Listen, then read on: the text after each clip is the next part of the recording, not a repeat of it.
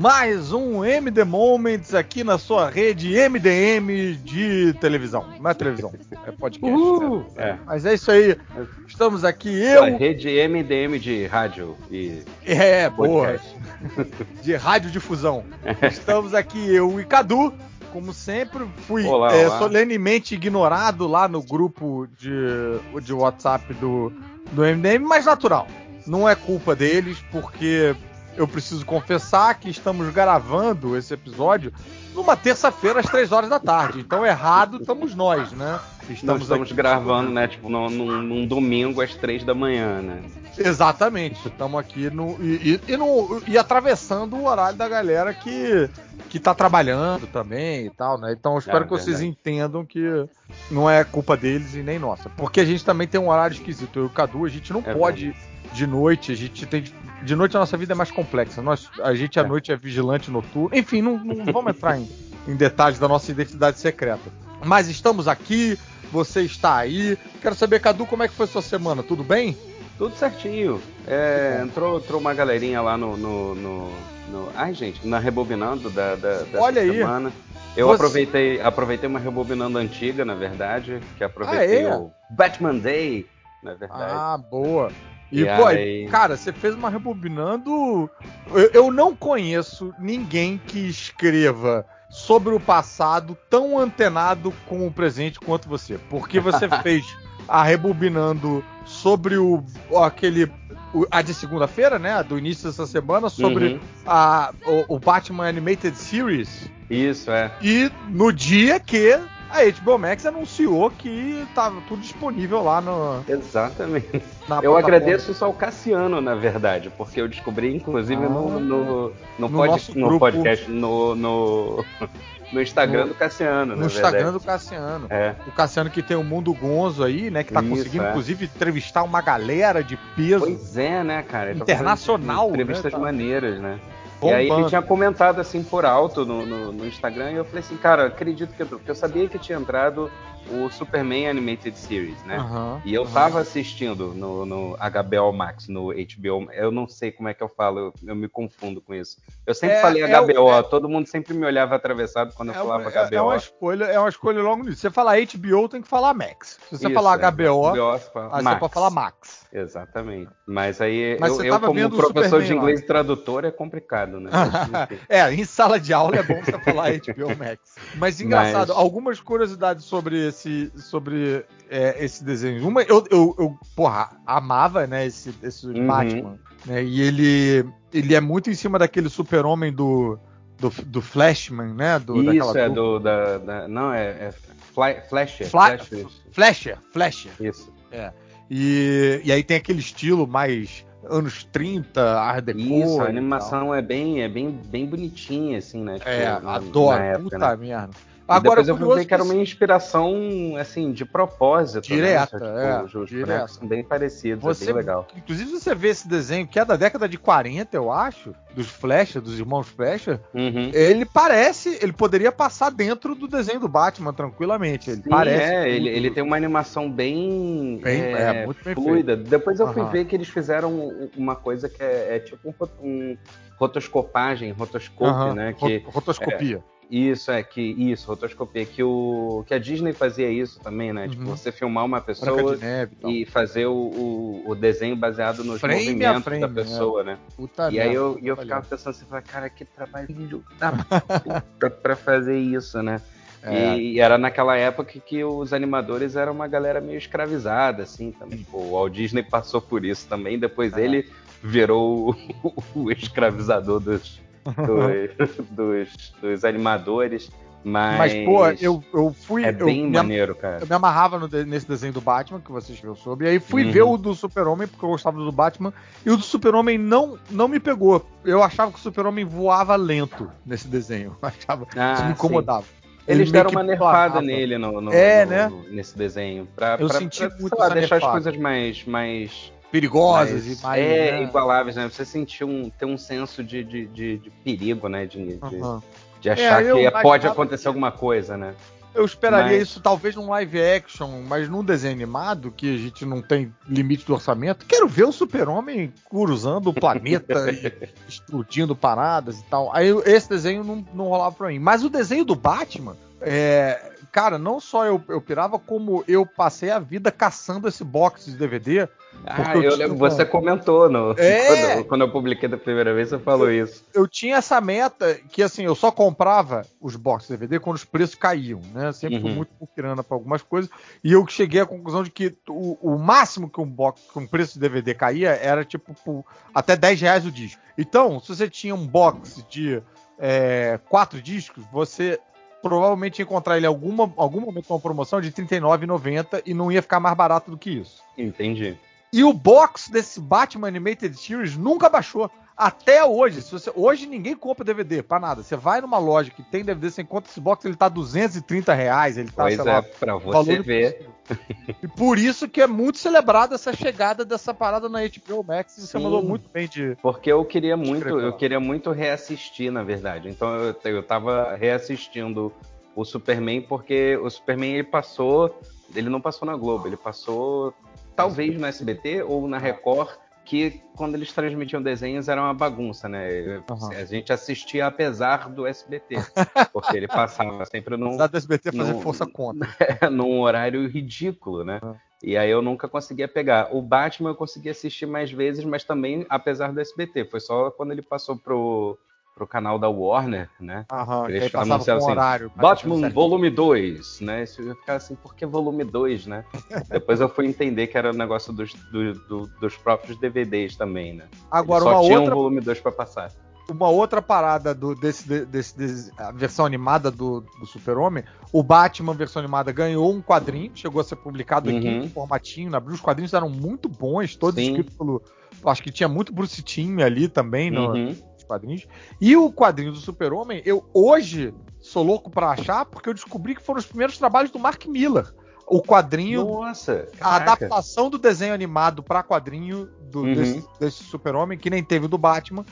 São todos trabalhos do Mark Miller ali no início Olha, e tal. que bacana, eu não sabia disso não. E cara, eu você... sabia que eu, eu acho que o Dan Slott escreveu para um desses dois Dan também. Slott. Eu não lembro se foi é, pro, eu pro, acho que foi pro, pro Batman. Batman foi pro Batman. E, o, e esses do, do Mark Miller, você às vezes encontra, tipo. É claro que agora o dólar tá mil reais, mas você encontra, tipo, um encadernado por, sei lá, 3 dólares. Porque não é. Não é uma raridade, não é procurado uhum. pra caramba e tal. Então eu tô. Mas é uma curiosidade bacana de você ter. É. Né? E a Abril lançou. Foi tipo um, o canto do cisne da Abril aí, esse, esse super-homem. Animated a, Series, né? Animated Series lançou, mas lançou em formatinho com lombada quadrada, se eu não me engano. Ah, sim. Eu de vez em quando via uns largados assim na banca, mas não fazia ideia. Se eu soubesse, tinha pego um desses pra mim. Pois é, cara. Eu tinha muita curiosidade, porque tem umas histórias tipo do Super-Homem com o Lobo, essa eu acho que é uhum. é do Mark Miller. E... Mas enfim. Mas tá aí, quem quiser ver a coluna do Cadu, só chegar lá na cavernadocaruso.com.br procurar Rebobinando que ele tá lá falando sobre o Batman, esse Batman versão animada, se você tem boas lembranças, se você quer relembrar, é, escreve pro Cadu, que ele responde todo mundo lá na área de é, comentários. É, respondo mesmo. É, a gente se diverte com os comentários da galera no é, eu, eu acho muito legal. Tem, tem uma galera que é. comenta umas coisas assim de tipo, cara, não, nunca tinha visto isso, ou tipo, é, é, é, a primeira vez que eu vi isso, eu vou comprar o gibi agora. E eu falei assim, caraca calma aí, cara. Se você não gostar, o que, que eu né? faço, né? é. Teve é. um, uma coluna que eu escrevi Antigona também, que era do, do Marshall Law, que era um uhum. personagem que quase ninguém conhece, assim. Aí o cara falou assim, puxa, achei maneiro, encontrei um encadernado aqui, tá, sei lá, 200 reais, vou comprar. Eu falei, não, peraí. Eita, eita. Porra, aí depois o cara já, foi lá... Já comprou gás? Já comprou arroz? Tá tudo... É, não, isso aí já tem um tempinho já, acho que não tava tão alto uhum. assim, mas enfim. Tá, é, dá uma tensãozinha aí, né? É, né? Aí eu, fico, aí eu fiquei assim, caraca, eu sou influenciador É! Olha a responsabilidade. Olha a responsabilidade. Eu fico né? assim na minha coluna também. Às vezes eu fico meio. Quando a pessoa fala, pô, gostei, quero comprar, eu falo, olha, mas você precisa levar em consideração o quê? tananã, tananã, isso, isso, isso, que é outro. Exatamente. A gente adora quando a galera vem comentar, então não se façam divulgados, apareçam lá na área de comentários, tem que fazer aquele perfilzinho no Discos. Mas pode entrar já com, com perfil de Facebook ou de Twitter, se pode. você quiser também, não precisa nem é. escrever nada, assim, só, só botar é, clicar e, e comentar. perfil, não precisa. Número do, do, cartão de crédito cartão de e crédito. aquele número quiser, do verso, né? Aí no código de segurança e tal. É. Se quiser, põe, mas não precisa. E a gente vai usar, inclusive, os comentários da galera que deixou no, lá na. Porque eu pego o post do MDM, coloco lá no site também, na área de, de podcast, né? Do, do, da Caverna Caruso. E ali a área de comentários fica aberta, porque o, o MDM original não tem área de comentários aberta. E lá a galera deixa os, os MD Moments deles. A gente tem dois MD Moments para ler, porque demorei para botar esse aí, demorou para entrar. Deu, deu, deu zica no site. Aí demorou para entrar lá no, no, coisa, não deu tempo da galera entrar. Mas tudo bem, a gente vai papeando aqui, estamos rolando. Estamos 10 minutos sem começar a falar dos MD Moment, mas o MD Moment vai começar agora. Vai Vamos começar lá. agora. A gente faz um, umas rodadinhas nossas aqui, depois a gente pede ajuda dos universitários lendo os comentários deles no, no site. Então, Cadu, você quer, come quer começar? Qual foi o MD Moment que você trouxe pra gente? Então, vou começar. Você, a gente falou no, no, no MD Moment da semana passada do, do negócio da promoção do Spawn, né? Aham, uhum, que aliás, aí... eu falar do Twitter, né? Que a gente encontrou outros ganhadores da promoção. Encontramos mais ganhadores. Eu falei assim, gente, será que a gente encontra os 666, né? É, cara. E, e aí eu lembrei de um momento que, que eu achei foda na época, né? Tipo, eu tinha, sei lá, 13 anos, né? Uhum. E, e, achei um momento meio sinistro, assim, achei bem bacana. Que foi na Spawn número 5, se eu não me engano. Ah. Que era a história do Billy Kincaid. Sim, né? que era o, que era o um pedófilo assassino. Isso, isso, isso. E aí ele era um, um personagem que tinha tudo para ser um vilão recorrente, né? E anos depois que eu fui ler uma entrevista do, do, do Todd McFarlane explicando o que, que ele estava querendo fazer com, com, com essa edição do, do, do Billy Kincaid, né? Uhum. Que ele queria mostrar que o Spawn não perdia tempo. Mas calma aí, conta primeiro a história ah, tá, é, então, leu, vamos lá. Eu tô... impressionou o jovem Isso. Cadu adolescente. É a última página, né? Tipo, hum. é a última página da, da história.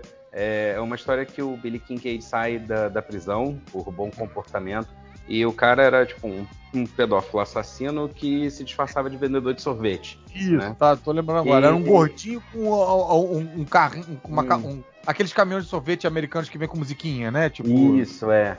E aí ele atraía as crianças, depois as crianças desapareciam e quando descobriam elas tinham sido assassinadas e um monte de coisa, assim, coisa horrorosas, coisa né? horrorosa, né? E aí... Quadril esse... pra molecada! Abriu o jogo. E eu lembro, eu lembro que eles adaptaram um, um, uma cançãozinha que tem em inglês, né? Depois eu fui descobrir que essa canção é original em inglês existe mesmo, que é você grita e eu grito ah, por sorvete no palito, né? Eles adaptaram for a tasty ice cream, né? É. Tipo, you scream, I scream for a tasty ice cream, né? E, Esse era o efeito aí... do caminhão de sorvete. Tô falando caminhão, mas não é caminhão, né? Tipo, do, do carro de sorvete quando passava. É uma, uma vanzinha, rua, né? Tipo... A rua vinha, a galera vinha gritando. E aí Isso. eles gritavam, tipo, mãe, quer sorvete? Ah, compra um não sei o que pra mim, compra um... O Ed Murphy até fala disso no, no stand-up dele é, é, o Delirious, eu acho. Uhum. Muito engraçado. E, e aí a última página, assim, tipo, ele, ele, ele, ele vai fazer de novo. Você, a história inteira, né, contada naquele estilo é, Dark Knight do, do, que o Todd McFarlane adorava uhum. copiar. Uhum. É, homenagear. homenagear, né, digamos assim. E, e, a gente sabia que ele ia fazer de novo, né? Ele tinha pegado uma outra criança, sei o quê, e o, o Spawn foi atrás dele sabia que isso ia acontecer de novo, foi atrás dele. E tem toda uma história da polícia também correndo atrás dele, né? Tem os detetives lá da, da ah, é, o... das histórias do Spawn, é, o, o Sam e o Twitch. Sam né? Twitch. Que e... vai, vão virar live action. É, eu vi, eu vi isso também. Eu, eu, queria muito ver uma história deles live action, mais do que do Spawn, na verdade. Eu gostava, eu gostava bastante deles, na é. verdade. É. Eu, eu escrevi uma coluna lá na caverna também sobre eles, é, um, dois encadernados que é, é, tipo dos primeiros trabalhos do Brian Michael Bendis. Ah, ele. eu lembro, você comentou, eu, eu acho que eu comentei lá muito também. Bacana, é muito bem, bacana. Bem legal. E aí, enfim, o último quadrinho é o Spawn tinha pegado ele e aparece o, o bandido morto no final, né? Todo pendurado com correntes, um picolé enfiado na boca dele e, e, um texto, um tipo um bilhetezinho escrito, só que pregado no corpo dele com a colher de sorvete e três palitos, assim, né? E aí tava dizendo assim, meninos gritaram e meninas gritaram, então eu fiz, é, eu fiz Billy gritar e gritar e gritar e gritar. E, e, cara, porra, tinha 13 anos, né? Vendo essa cena do, do corpo do cara pendurado, corrente e todo ensanguentado, descendo assim, caraca, que foda. É, isso é, pra, isso, é pra, isso é pra espantar a mãe de 5 horas, rapaz. Exatamente. Imagina, a mãe do Felipe 5 horas. Queimar a coleção dos pau. É. e, e aí eu virei e falei assim, cara, isso é muito sinistro, né? Tipo, todo mundo achou maneiríssimo, né? Levar, levar pro colégio e olhar e todo mundo ver a cena, não sei o quê. E, putz, assim, E numa então, época que os, os. Não tinha, né? Isso. É, assim. os heróis. E, bom, pelo menos eu não, não, nunca tinha visto isso. É, e os vilões, eles meio que. Eles precisavam ter uma vida eterna para estar tá sempre combatendo com. Isso. Os heróis. E aí era, era isso que eu ia falar, que o, o depois eu li uma entrevista do Todd McFarlane falando isso, né? Que ele queria mostrar nessa edição que o que o Spawn veio para resolver as coisas, entendeu? Uhum. Sabe? Num, aí ele falou assim, numa história normal, esse Billy Cage ia ser um, um vilão recorrente, que ia pra prisão e ia fugir, ia pra prisão ia fugir, e quantas pessoas iam morrer nesse processo. E o Spawn não perdeu tempo. Foi a primeira edição que esse cara apareceu. Na mesma edição ele morreu, entendeu? Acabou, não e tem mais. Acabou. E isso, inclusive, gerou uma história muito boa também, que foi na, na Spawn número 8, que é com Alan. É do, é do Alan Moore essa? Não sei. Eu acho que essa é do, do, do Alan Moore, que é o Billy Kincaid chegando no inferno. Né? Ah, olha aí. E, não lembrava dessa. E, e, essa é bem legal também. Tem, tem alguns MD Moments nessa também. Eu acho que eu vou ah, guardar para daqui a pouquinho, guarda, então vou, vou, seguir essa linha. É, o Alamu tem uma fase engraçada ali, meio obscura, que ele deu uma passeada pela Image ali. Acho que ele tava pois é, né? puto com a DC, puto com. E aí topou umas paradas loucaças. Ele topou, tipo, uns, uns crossovers, tipo, Spawn versus Wildcats. É escrito pelo Alamur. É tipo. E, e, e no, cara, não faz o menor sentido, né? Você, você esperar esse cara escrever isso. E, né, e assim, e não é tipo, caralho, lê que o Alamu. Cara, o Alamu tá escrevendo com a bunda, tá tipo pagando conta, sabe? Tipo, tá. É, porradaria. Você não reconhece o Alan Moore ali. Eu acho. Parece qualquer outra coisa, né? Eu desconfio que talvez até ele tenha, ele tenha deixado usarem o nome dele e dane-se, sabe? Tipo, deixou outra pessoa escrever. Escreveu, é. escreveu uma outra pessoa qualquer, né? Tipo, é o Alan é. Moore da Silva, né? Tipo, é, é, tem um terceiro nome que eles omitiram, né? Eu fiquei putaço. Eu lendo o Authority. Porra, uma fase do Warren Ellis, uma fase do Mark Miller, e aí depois uma fase do Morrison. Falei, caralho, vai ser foda pra caralho. Aí eu descobri que é do Rob Morrison, só depois que eu tinha comprado o encadernado. Mas você acha que eles botaram Rob Morrison na capa? Não, botaram, botaram só Morrison, né? Botaram Morrison, não sei quem e não sei quem. Porra. eu, eu lendo falando, mas tá tá meio ruim isso. O que, que, aconteceu com o Grant é, Morrison, é, né? Tipo, é... não era o Grant, era o Rob. Does this taste funny to you? É, tipo, tava meio. esse... E aí vi que era o Rob Morrison. Nossa, que raiva. É, mas tá aí, cara. É, a, a, Todd McFarlane chocando a adolescentada com pena de morte. Exatamente. Eu vou falar um MD Moment meu, que tá guardado já há um tempão, e aí vai acabar coincidindo que vai ficar na Image Comics também que é uh, Savage Dragon, o controle mental do Savage Dragon. Savage Dragon, criado ali pelo Eric Larsen na, pra Image Comics em 92, Eric Larsen escrevia e desenhava, e é um dos poucos, aliás, arriscaria dizer, uh, o único personagem que ainda é escrito e desenhado pelo mesmo pelo autor mesmo cara, né? até hoje. Até hoje. Ele só não bateu o recorde do. Eu acho que do Dave Sim, que faz o Cerebros. E mas assim, é, é, no presente hum. momento só tem ele. Mas está perto então, né? Porque o Dave Sim já não faz os cé cérebros há muito tempo já. Pois é, uma hora ele vai bater, mas é porque o Dave, o Dave Sim chegou no número 300 e tanto, o Savage Dragon está em 250. Mas se você fizer umas trapaças do tipo a cores, é o, é o Eric Larson. Uhum. O Dave Sim fazia em preto e branco. Agora, se você falar, tipo, ah, tá. em quadrinhos coloridos, é o Eric Larson. Não Entendi, não tem outra pessoa, né? É. Tipo, tá daqui a pouco ele bate esse, esse recorde aí. E aí, o, o. Acho que foi a número. Eu não lembro se foi a número 15, 16 ou a 17. E coincidiu com ser o último número da, da publicação da Abril aqui. A Abril publicou bastante Savage Dragon, foi até por aí, até o 15. Uhum. É, muitos dos títulos da Image ficaram no 5, no 6. Savage Dragon foi até o 15. E curiosamente, esse é o ponto que eu falo, cara. É, a partir daí fica foda pra caralho, tem que ler. Tipo, é, era, é justamente quando, quando eles pararam, né? É, pois é, uma pena. Mas o que me pegou nessa história é o seguinte: a trama, ele resgata. O Eric Larsen adora pegar esses personagens mais antigos e que caíam no domínio público e tal. Enfim, uhum. ele pega. Ele tá brincando com um vilão do Shazam, que é aquela.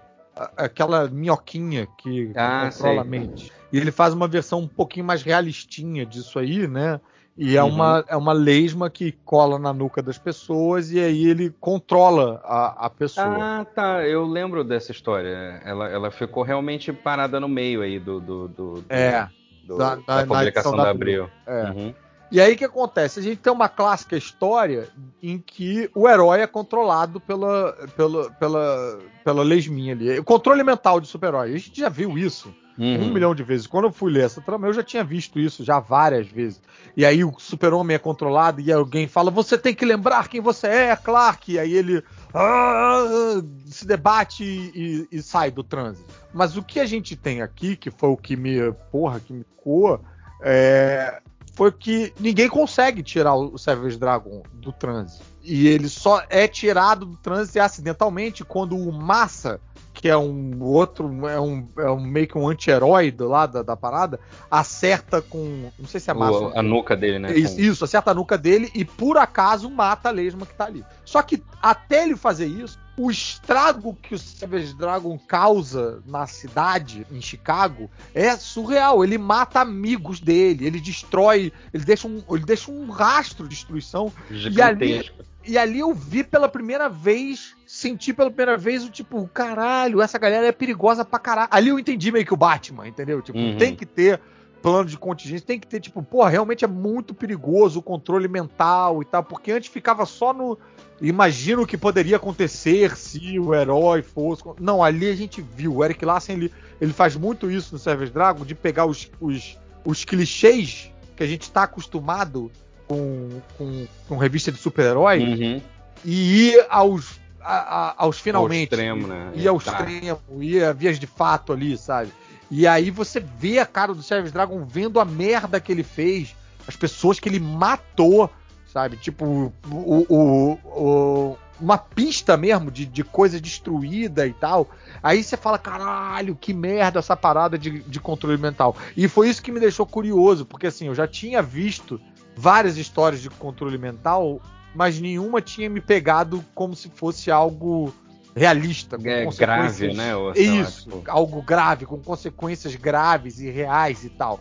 E eu tava lá lendo uma, pela, sei lá, oitava vez uma trama de controle mental e tava lendo como se fosse a primeira vez. Porque eu acho que o Eric Larson conseguiu escrever tão bem, conseguiu mostrar as consequências de uma maneira tão eficaz, sabe? Que eu fiquei pensando, hum. caralho, que merda isso aí de controle, controle mental. E isso eu acho uma habilidade de roteirista incrível, de, de, de ele não precisar criar uma história nova do zero, um vilão novo do zero, uhum. uma, um conceito maluco do zero. Não, ele pegar o conceito que já todo existe, mundo já né? conhece, né? já todo existe, já usou.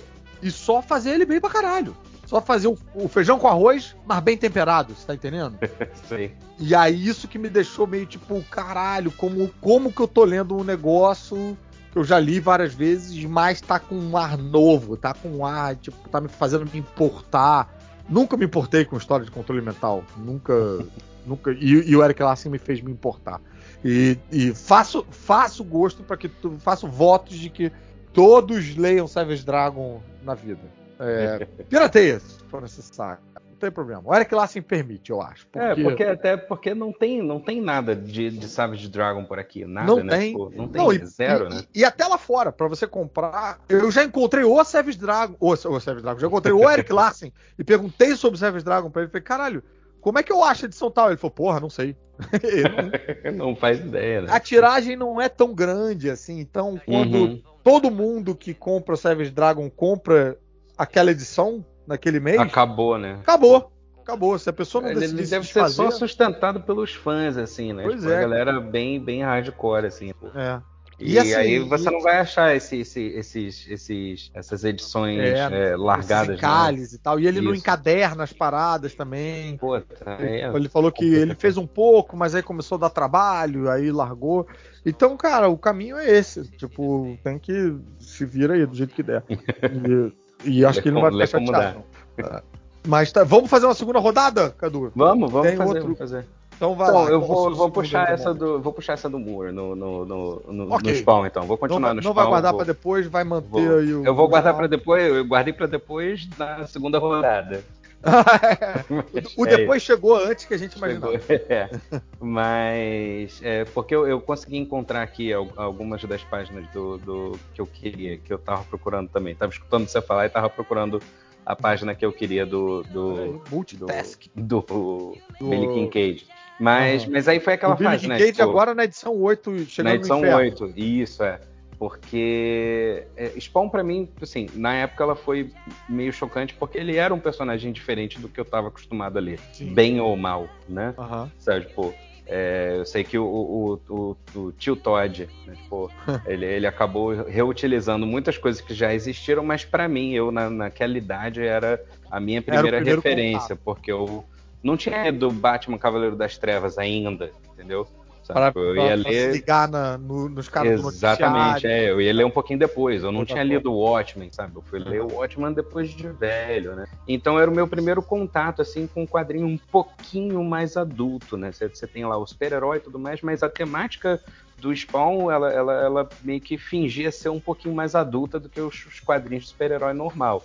Não era bem exatamente, mas É. a, a gente sentia que era Naquela um pouquinho mais. época, é, é, é, mais radical era sinônimo de mais adulto. Isso, É. exatamente.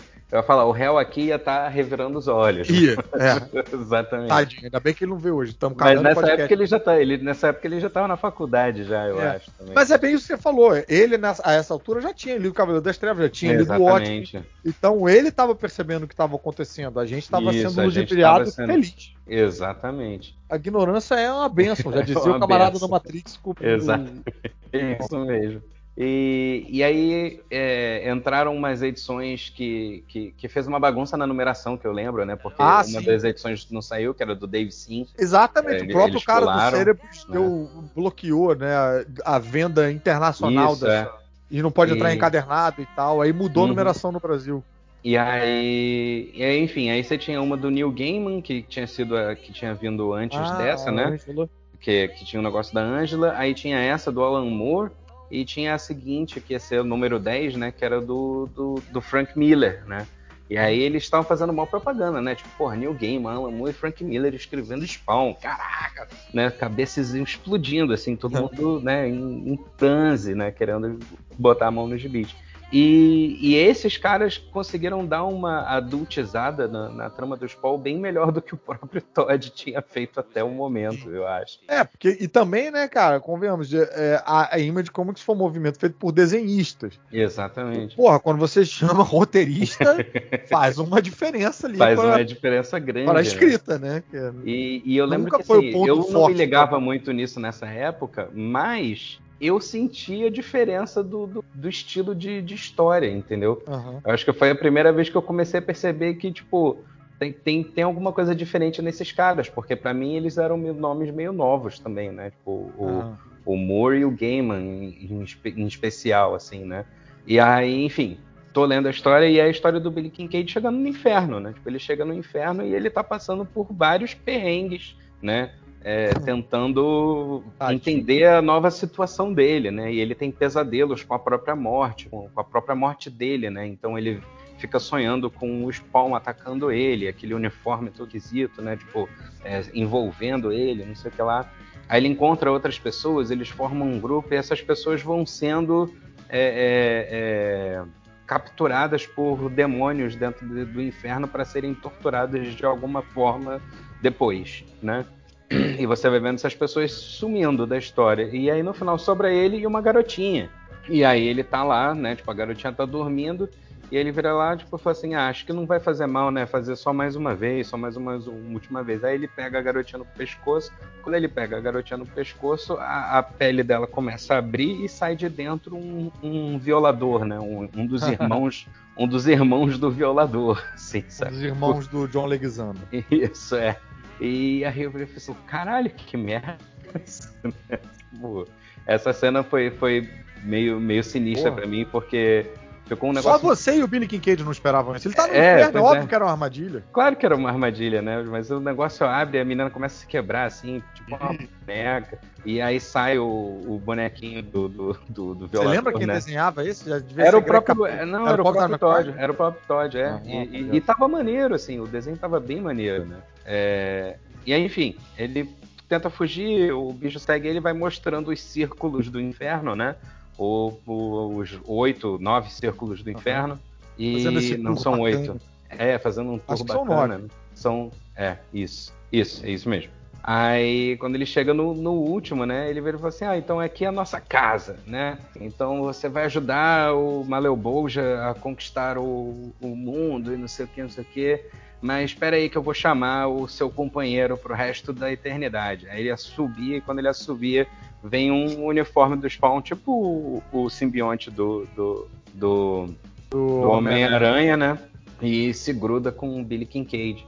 E aí ele desesperado, assim, e eu lembro sempre assim, caraca, né? Tipo, ele foi morto pelo Spawn e agora ele é um Spawn, né? Tipo, olha, coisa olha, meio, meio, meio bizarra, né? Doida, meio cíclica a história. É, e aí no final é, é o, o esse violador falando para ele, assim, ah, você é o mais nosso novo, nosso mais novo empregado, vem conhecer o patrão, né? Os portões estão se abrindo para você. Aí o portão do inferno abre, aí ele vem andando assim, ele, mas, mas não é justo, né? Aí ele, justo? Bom? Mal? Ah, qual é? Dá um tempo, né? Tipo, uhum. você é só gado, igual, igual a todos os outros que estão por aqui. A gente está fazendo um, é um negócio, a gente está fazendo um negócio, entendeu? O que está escrito na porta do, do, inferno não é nada daquilo, tipo, bem, mal, não, ninguém está falando nada disso. O que está escrito na porta do inferno é às vezes da merda, às vezes da merda. Sabe? Tipo, e acaba. Aí quando acaba, é o Maleuboja sentado no trono, gargalhando, e essa é a cena, né? No final das contas, esse é The Moment pra mim. É o Maleuboja gargalhando, sentado no trono, cercado de spawnzinho em volta dele, assim e o Billy Kincaid entrando e chorando, né? Tipo, com a lagriminha escorrendo, assim, verdinha pelo, pela máscara, assim. Aí eu falei assim, caralho, troço bizarro, sabe? e é, achei, eu achei bem maneiro isso, assim. Rapaz, sabe? não tem coisa mais arriscada que soltar o Alamur no inferno. Você bota, é, né, chama né, o Alamur para escrever num universo onde tem estabelecido que o inferno existe. Não existe, o céu existe. O céu existe, que um pedófilo foi assassinado. Bicho, não é... tem, não tem, não tem nada, né, Sérgio? Tipo, eu, Alamu eu... deve ter se divertido, cara.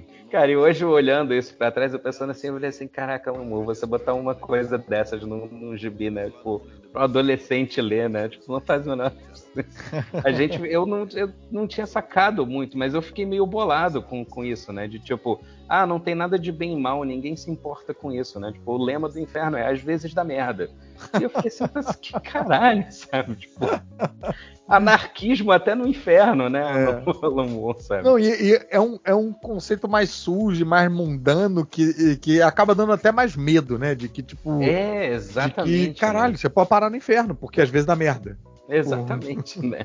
Tipo, e, mas eu, eu achei bem, bem, bem bacana, assim. É, é, foi, foi uma quebra muito grande na, nas histórias do Spawn que eu tava lendo até então uhum. para o que aconteceu nessa edição, entendeu? E aí eu falei assim, puxa, esse, esse acho que vale a pena acompanhar esse tal de Moore aí.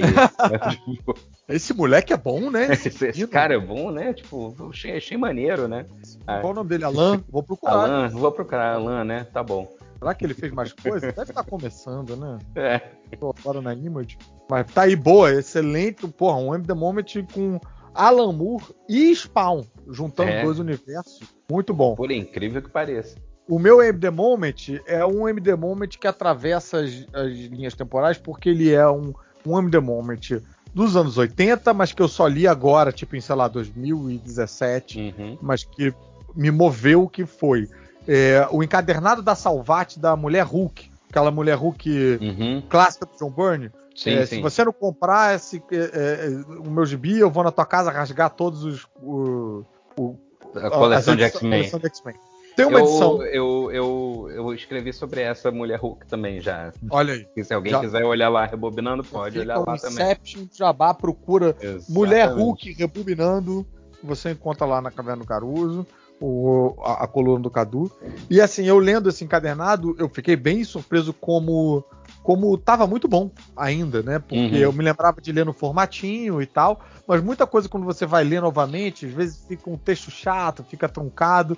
E bicho, Mulher Hulk tava tava descendo bem, tava fluindo bem. Hum. E aí eu cheguei numa, num capítulo ali, que era da edição número 5 da Mulher Hulk, se eu não me engano, em que ela tá presa em algum lugar, ela fala: ah, foda-se, eu vou atravessar por entre as páginas. Não tô conseguindo sair daqui, eu vou atravessar a página. E aí ela rasga a página e atravessa aquela página de anúncio que tinha que tinha que eles botavam os preços de bis e tal, que era muito comum nas revistas americanas e tal.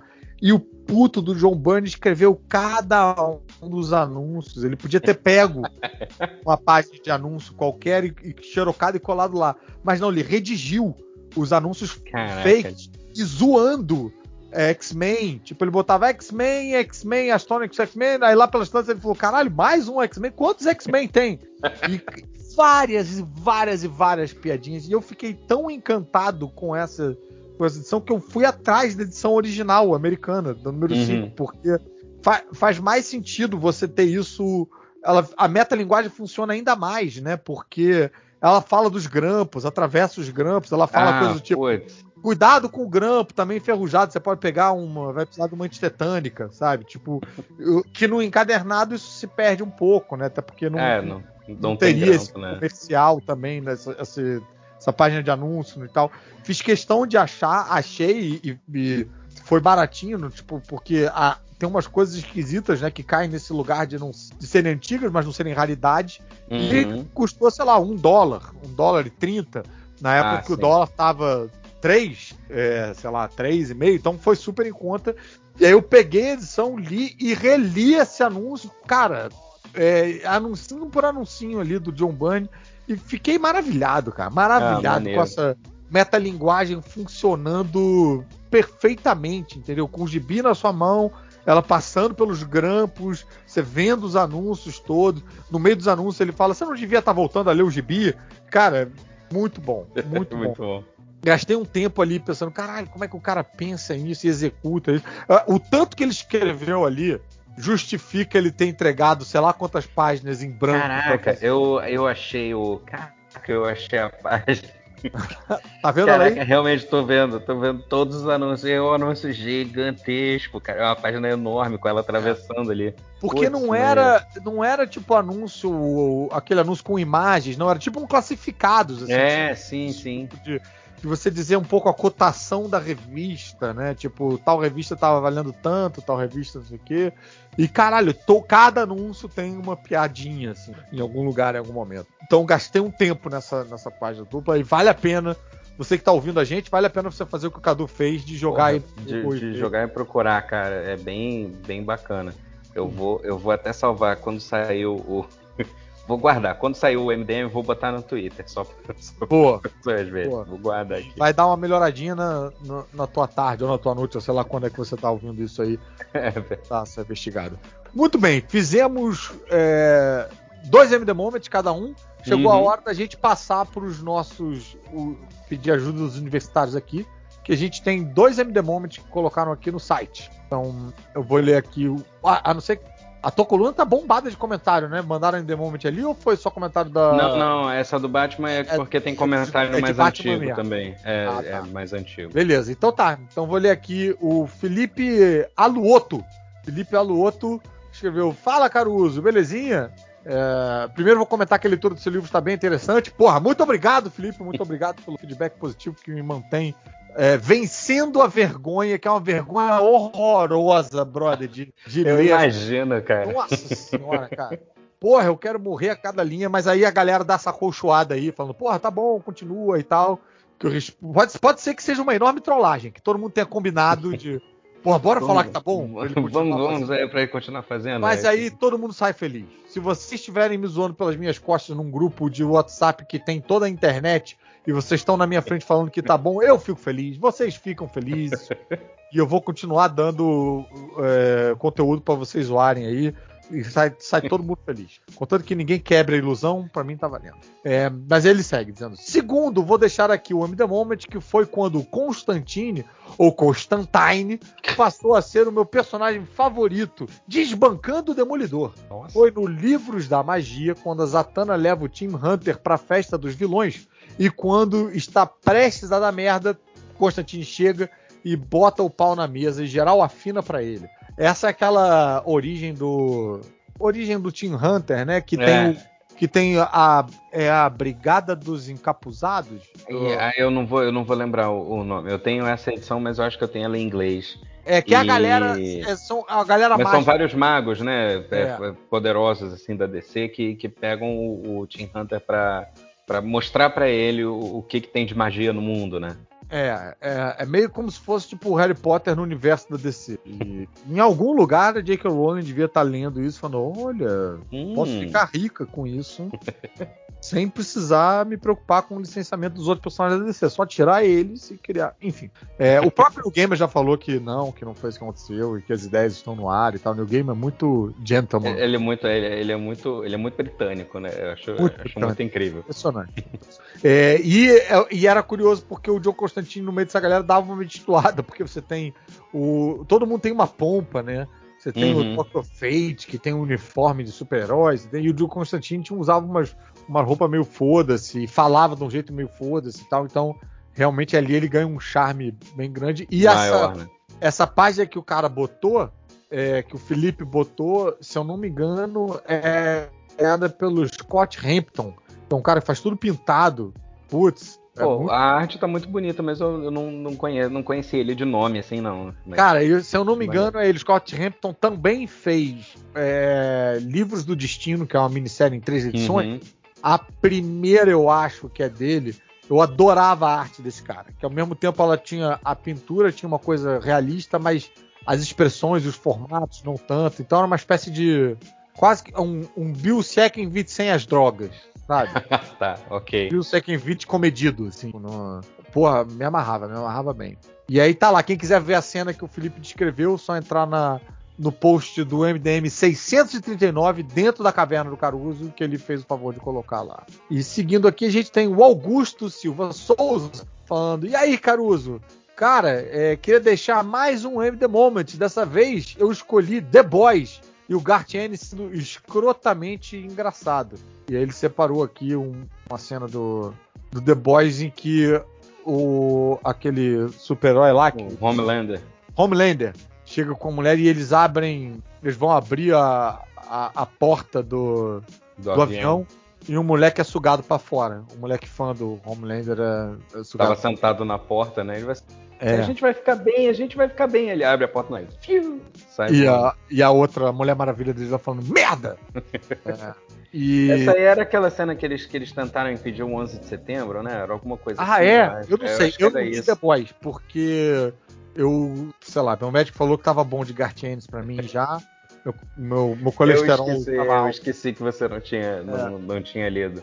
Não, é porque- cara, mas assim, nada contra, não, porque. Não, eu sei, Porra, eu sei. Preacher, é, porque, amarrei Lee é, é porque é é uma parada meio chocante mesmo. Quando a primeira cena é uma parada super chocante, né? Tipo, do É, negócio da menina entrando no, no- no Ah. grupo e os caras fazendo o, o que fizeram lá com ela. É, então, eu. mas assim, é meio, eu- parece meio gratuito, assim, mas Eu- depois que você passa, tem, tem umas coisas muito bizarras acontecendo, mas é- aí você entende aquele universo e você meio que se acostuma e vai embora, entendeu? Se Mas- ajusta, né? é, ajusta mas é, é, é, bem, é bem pesado, assim. É, mas então, a minha parada é, eu não tenho nada contra o Gartienes, não tenho nada. Eu li, porra, me amarro em Preacher, quero ler de novo, inclusive. É, mas, assim, tinha lido Preacher, aí fui ler, acho que Justiceiro, Justiceiro, né? umas coisas assim, que. E aí, caralho, uma hora. Sabe quando dá uma azia? E você fala, ah, acho Já, Tá já bom. tá bom, né? tô satisfeito já de, de merda e toxicidade. Porque eu ficava, eu carregava isso comigo um tempo, sabe? Depois que eu Hum. lia, ficava lembrando, ficava. Até quando ele, o Gartienes usava a maldade e a crueldade dele com os vilões, uhum. eu carregava isso um tempo. Tipo, o vilão se fudia tanto, mas depois eu ficava pensando, caralho, e aquele vilão, Porra, coitado. Que merda. Ah, merda essa situação. Coitado. E, e eu falei, ah, acho que eu, quando eu vi que a galera tava comentando de The Boys que, tipo, caralho, agora o Gartienes está solto, é o Gartienes sem limite. Eu falei aqui, tá, tá pra mim. Tá é, é, isso, chegou, não precisa mais. Então, tá vai lá todo mundo, leiam The Boys, sejam felizes e tal, mas eu tracei o limite ali. Mas é, mas é uma coisa muito sem limites, né? Que eu acho que o seriado é. conseguiu dar uma, dar uma segurada é. boa, assim. Verdade. E aí eu decidi voltar atrás com o seriado. Já decidi que eu, em algum momento eu vou ver o seriado, porque eu acho que o seriado não tem como ser full Gartienes, né? Não, não tem. Não tem. Mild Gartienes. Não tem. E aí acho que eu. Minha mãe viu. Minha mãe viu The Boys. Aí eu acho que. sei lá. Acho que só abre um precedente para eu assistir. Tô tomando coragem. Assim que, eu, assim que eu terminar Stargirl e Preacher, tô vendo Preacher também. Tô vendo tudo isso na esteira. Em algum momento eu vou começar The Boys, vai ter esse momento. Beleza. Mas ler eu acho que eu vou permanecer, vou permanecer sem. Não tem problema. É. você, acha, você acha que eu tô fazendo bem, Cadu? Você eu entendo perfeito, eu entendo perfeitamente. Eu, eu, já falei que assim a gente tem um gosto muito parecido na hora de, de ler algumas coisas, né? Mas como eu não tinha lido, é, é, não li Preacher, na, na verdade, é, um, é, uma falha de caráter que eu tenho, hein? Não leu, eu, cara? Nunca li, nunca li Preacher e li pedaços dessa fase dele do, do Justiceiro. Então, quando eu peguei The Boys a primeira vez, eu fiquei muito chocado. Mas eu falei, assim, eu quero ver onde isso vai dar. Eu, eu, tô, uhum. eu me sinto sujo lendo pois isso. Pois é, cara. E mas eu quero, é mas magia... eu quero ver onde isso vai dar, entendeu? Ou, ou melhor, a magia negra do Gartiennes. Porque eu sabia que se eu começasse ali, eu ia, eu ia ter exatamente essa reação. Sim. Eu ia querer ler até o final. A minha, esperança gostar, era sempre, a minha esperança era sempre ver o, esse, esse Homelander se dar mal no final. Eu, eu, acho, que eu, eu acho que eu tava só querendo ler para chegar no final e, e, ver esse cara se fudendo. Porque não era possível que ele conseguisse fazer tanta merda e sair impune de tanta coisa, né? Pois é, mas, e eu sabia mas... que, e, e, o, e o Gartienes tem uma, tem uma escrita envolvente, tem bons diálogos, é, tem exatamente. boas Então eu sabia que eu ia. É meio tipo que nem quem lida com vício, assim, né? Eu sabia que se eu abrisse essa porteira, eu ia até o final e eu tava querendo me, me, me poupar disso. Mas, cara, engraçado, um eu faço voto de que você leia Preacher, viu? Ainda tá. mais já tendo lido o The Boys, uhum. e é assim, escroto de graça. Sim. Eu acho que o Preacher talvez seja um certo passo atrás, apesar de ser bem dark, e ser bem. É, e ter também muitas coisas bizonhas. Uhum. Mas ele tem uma. Ele tem muita trama. Tem muita ah, tá. história para contar, tem uma jornada longa, assim, porque que é muito curiosa. Que é ah, muito, bacana. Que eu, eu, lembro, que eu... eu, lembro, que assim, quando, quando as pessoas começaram a ler, eu ainda era, eu ainda era meio moleque. É, eu digo moleque, mas eu já devia estar com uns, uns 16, assim, alguma oh. coisa assim, 17 anos. E aí que eu lembro que várias pessoas começaram a falar bastante disso, né? Eu sei que Preacher já estava sendo, sendo publicado antes, mas acho que foi quando a maioria dos meus amigos começou a ler nessa época também. E aí eu olhei assim para cara e falei assim, ah, eu acho que isso é uma coisa meio adulta demais pro, pro, pro que eu gosto de ler. Eu não sei se eu vou pegar Deixa isso agora. Deixa eu continuar lendo aqui os assassiнаtos de pedófilo. É, eu, pois é. Isso depois, depois de eu falar de Spawn é ridículo isso, né? mas, mas, na época eu olhei para aquilo e falei assim: ah, eu acho que isso parece ser meio adulto demais. É. Acho que eu não vou pegar não, isso agora, entendo. não. Eu vou pegar até... isso depois. E o depois, depois nunca veio. É. Não, eu entendo total, até porque é, é, Spawn tinha um apelo visual que conversava com o nosso eu adolescente, uhum, que o Steve Dillon desenhando o Preacher não tem. Steve uhum. Dillon é tipo, cara, o basicão do desenho ali, né? E é, é um desenho meio, meio com uma pinta mais, mais realista, né? Exato. Sei, com, com Exato. Cara, pessoas mais de verdade, assim. E aí é, eu já achava que era alguma coisa é que não era muito para mim, é, é, exatamente. Quando você é adolescente, tem cara de não é para mim, tem cara de não sou o público disso.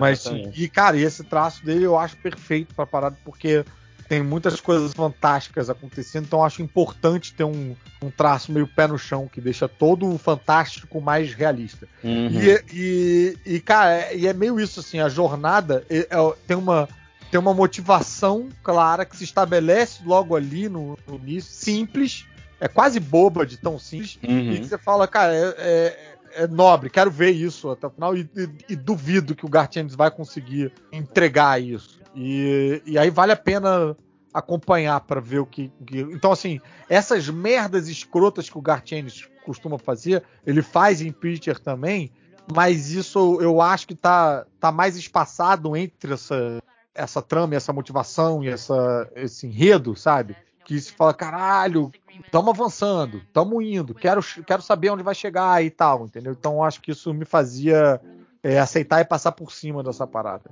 Não sei como é ler hoje, entendeu? É, mas, mas quero reler. Quero reler. Cadu caiu ou não? Talvez o Cadu tenha caído. Eu tô aqui mandando mensagem para ele enquanto eu falo, mas talvez eu tenha caído. Então, se eu tiver caindo, tudo isso será em vão. Deixa eu achar o, o Cadu aqui. É, tô mandando mensagem para ele perguntando se ele caiu. Se ele não tiver caído. Quando você ficou mudo, eu virei assim, ué, será que ele caiu? E aí eu olhei pro meu, pro meu modem que tem as luzinhas e ele tava apagado. Eu falei assim, merda. Hum. É, não, então, quando você voltou agora, eu achei que talvez você tivesse voltado no 4G, mas então voltou a internet. Então, aí, aí eu tava tentando voltar no celular. Eu tava tentando. Ah, eu, eu tô tá. falando no computador. Aí eu falei assim, ah, vou entrar no celular, não sei se isso vai demorar, né? Ah, aí tivemos... liguei no, no, no, no, celular e eu tava me preparando para entrar quando a internet voltou e você me respondeu. Aí eu falei, ah, ah então vamos lá, tô, tô entrando. Tá. Eu falei um tempo sozinho, rapaz, que.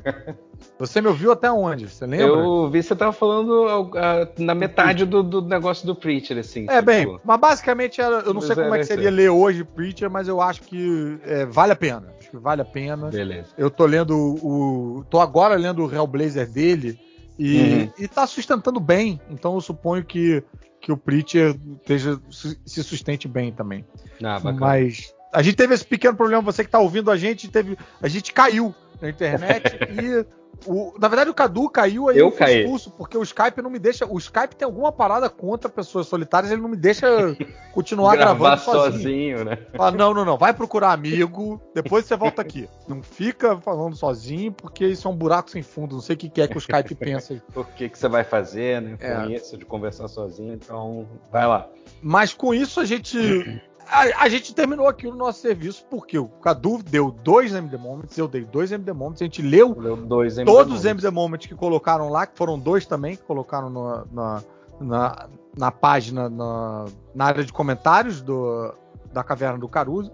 E aí eu quero fazer esse convite agora para os ouvintes, se você quer ter o seu MD Moment lido, você vai na postagem desse episódio do MDM, que é o 640, se eu não me engano, uhum. no, lá na área de, de podcasts da Caverna do Caruso, vai ter uma aba MDM ali, então vai ter o post, pode ser que não entre ao mesmo tempo que eu, entre o post do MDM, porque eu não sei mexer nessas paradas do site. Então, quando o MDM posta, eu vou lá, copio o link, peço pro meu primo botar lá no site e atualizar para mim. Aí quando ele tem um tempo, ele coloca. Mas vai aparecer. E aí entra lá na área de comentários e deixa ah, um MD Moments, é esse aqui, tal, tal, tal fala um pouco por que, esse momento te impactou, mas um pouco, não precisa escrever uma é, lauda. Pode ser sucinto, sucinto, né? Porque teve é. no, nos, nos, outros a gente leu duas bíblias, assim. Duas bíblias, exatamente. mas, mas por outro lado, dessa vez também ficou muito curto, eu achei. É verdade, né? Eles escreveram só, meu The Moment é esse aqui. Eu acho que a gente, estamos chegando lá, acho que a gente consegue chegar no meio termo, galera. Exatamente. Então, meu The Moment é esse aqui e nem tão, tipo, eu sou do signo de peixes e não sei o que. Então... A minha família é. né, tipo, se mudou para o Rio de Janeiro em 1796 e, tudo, aí a gente já se perde, mas tudo é. bem. Mas eu acho que até quatro linhas, quatro, cinco linhas está valendo. Tá? Então, escrevam aí pra gente. Eu quero aproveitar para fazer um convite, porque eu não sei se eu vou conseguir participar da gravação dos recadinhos no final, então vou fazer essa trapaça aqui para fazer um, um jabá hum. não relacionado com o universo nerd, mas é porque é específico desse sábado e desse domingo. Nesse sábado e nesse domingo, às 7 horas da noite, eu vou fazer uma apresentação online de improvisação que hum. todo mundo pode assistir. É um, um, grupo chamado Haroldo, que eu criei, eram meus alunos no tablado. Aliás, o Cadu foi meu aluno. Eu fui. Não no tablado, mas no workshop que eu fazia com a Daniel Campo no Shopping da Gávea. E a gente se conheceu lá. É muito tempo, né, cara? Muito tempo, impressionante, cara. E às vezes eu esqueço desse nosso. Esse, esse nosso era, era eu e o Luiz Fernando, né? Que ele Sim. era o Timão e, ele, e, eu era o Pumba. Aliás, a gente tem que chamar o Luiz Fernando para vir gravar com a gente aqui, né? É verdade, né? A gente, a gente fala com ele. Eu ele vou tá mandar uma mensagem para ele, ele tá morando lá. É, e, e, ele tem várias informações de insider, porque ele chega no, no estúdio que estão gravando Flash. No, umas... Ah, é verdade. Pô, vai ser bem maneiro. Vamos combinar com ele. Vamos ver se no próximo a gente consegue arrastar vou ele. Vou falar com ele, vou, vou, vou, vou mandar uma mensagem para ele. Arrastar ele à força, kicking and screaming para participar. Mas então, eu dou aula no tablado e em 2019 eu dei aula para uma galera que a gente montou um espetáculo de improvisação long form, que diferente dos espetáculos de improvisação comumente conhecidos, que são joguinhos curtos, a plateia dá uma palavra só e aí se cria uma história inteira só com essa palavra criando cenas e, e fazendo dinâmicas de, de desenvolvimento de diálogos e tal. É uma coisa bem doida. E nesse sábado, nesse domingo, às 7 horas da noite, eu vou estar improvisando com eles. Vai ser a primeira vez que eu vou estar jogando junto com eles no, no através do Simpla. Você entra lá no link do Simpla e você compra o ingresso que custa apenas 5 reais. Então eu queria fazer esse pedido encarecido em nome dessa galerinha, que é, não precisa nem ver, mas compra o ingresso. Só compra o ingresso. Porra, compra um, três ingressos, dá o quê? 15 reais? Compra três, é. vai fazer outra coisa, tá sabendo bom. que você fez uma coisa boa. Porque vai ter uma molecada. Porque olha só, cara, olha, olha isso, Cadu. A gente.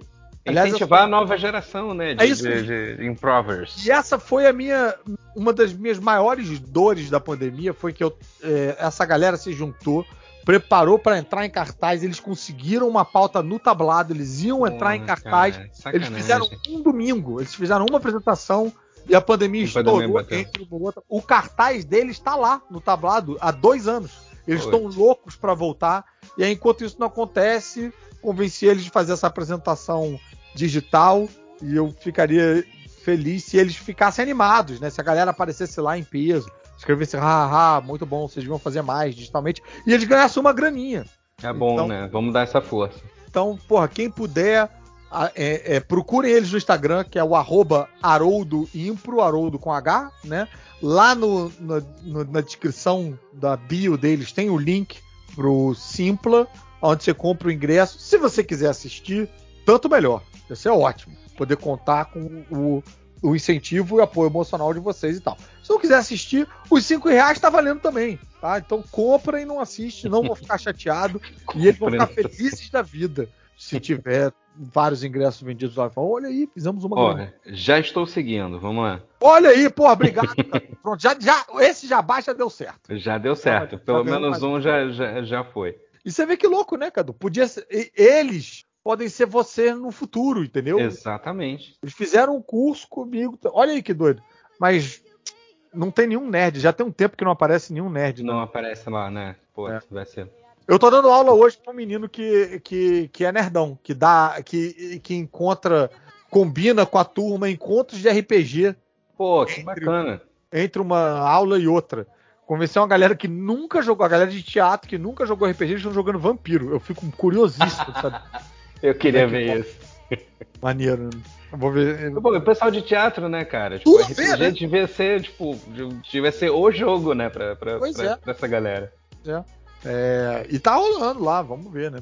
Vamos ver. Mas Bacana. então tá aí, tá feito o jabá. Só nesse sábado, só nesse domingo, às 7 horas da noite. Haroldo. É, procurar o arroba Haroldo Impro lá no Instagram e comprar um ingresso por 5 reais do Simplar. E acho que é isso. Você tem algum recado, Cadu, pra galera? O recado de sempre. É, tô aí nas redes sociais, né? Tipo, influenciando pessoas a gastarem 200 reais com gibi. e péssima no... influência. No Twitter, arroba Cadu Castro, no, no Cadu Instagram. Isso, Cadu com K e Castro com C, tudo junto. E, então o Twitter é arroba Cadu Castro, Instagram arroba Cadu Castro também. E na Rebobinando na Caverna do Caruso, toda segunda-feira, relembrando gibis antigos, desenhos, seriados e o, o que mais tiver, pelo menos mais de 20, 30 anos aí Algumas coisas de 10 anos eu falo também, então, mas é, é, isso. Isso que eu acho bacana ali na área de comentários é que vira uma espécie de clubinho ali que a gente encontra a galera e troca essas é, figuras. É verdade. Tem, tem uma galera que é bem, bem é, é, é assídua, né? Tipo, tem, uhum. uma galera que comenta sempre, assim, mas vira e mexe tem, tem uma galera nova que entra pra, pra comentar também. E, pô, eu fico mó orgulhoso, né, cara? Eu fico mó feliz quando vejo alguém falando assim, cara, eu lembro disso, porra, era muito maneiro, não sei o que lá. Eu lembro da cena e... tal, eu lembro da edição tal, Onde é que estavam assim. essas pessoas na nossa vida quando a gente tava vivendo isso sozinho, né, cara? pois é, exatamente, né? Gibi, cara, sozinho, escondendo da mãe para não atirar fogo no gibi. É, e, e, por cara, isso que eu, eu gosto fiquei, de gravar. Fiquei chocado com essa história de tacar fogo no gibi, cara.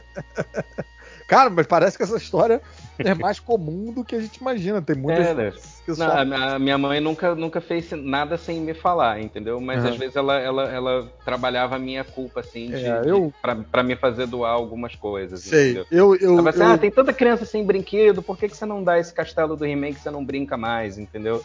E Olha, aí eu, aí é eu não tenho mais o, eu não tenho mais o castelo do He-Man, sabe? Pois é. Eu doei. provavelmente a criança para quem você doou também não tem mais. Ela Também não tem mais. Eu não sei nem é. o que pode ter acontecido. Mas eu tenho. Eu fez tenho a felicidade essa... de alguém por um tempo, né? Ah, é, tá aí. Bom, você ganhou uma sobrevida. é. o, eu, eu tive muita sorte na, na, minha criação, porque minha mãe, minha mãe é professora de português e ela pensava, ah, ele tá lendo. Foda-se o que ele tá lendo, ele tá lendo. Então, quer mais gibi? Toma mais gibi. Tome-lhe gibi. Ela adorava o fato de eu estar sentado quieto num lugar lendo. Podia, eu, Podia ser a Bíblia de Satã, que ela não tava nem aí. Não, minha mãe, minha mãe não ligava muito também, não. Ela adorava é. que eu lesse. É, eu, levei uma bronca uma vez, porque depois da gente ver Jurassic Park, eu pedi o livro, né? Eu descobri ah. que era um livro e eu pedi o livro. E aí a, eles me deram um livro, meus pais me deram um livro. E eu devorei esse livro, assim, três vezes, sabe? Tipo, eu li ele de várias vezes. Olha, o livro é bom, é? Ele, eu gosto muito do primeiro. O segundo eu já acho meio, meio, né?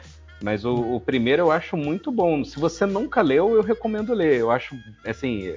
Tem muita vontade. É o Michael Crichton, criador do ele é muito mais é. Cara... É, ele é muito mais completo do Esse que o cara filme, tem uma verdade. raiva de parque temático que eu vou te contar. muito grande, né? O que, que aconteceu com ele? No... Depois que eu fui ver o Westworld, eu falei assim, caraca, o que, que aconteceu com esse cara, né? Ele deve ter so... É. O, deve ter ido Piratas do Caribe, parou no meio, né? Sei lá, ficou preso por duas horas lá no barquinho. Eu acho que ele apanhou do Mickey, não é possível. Alguma coisa assim.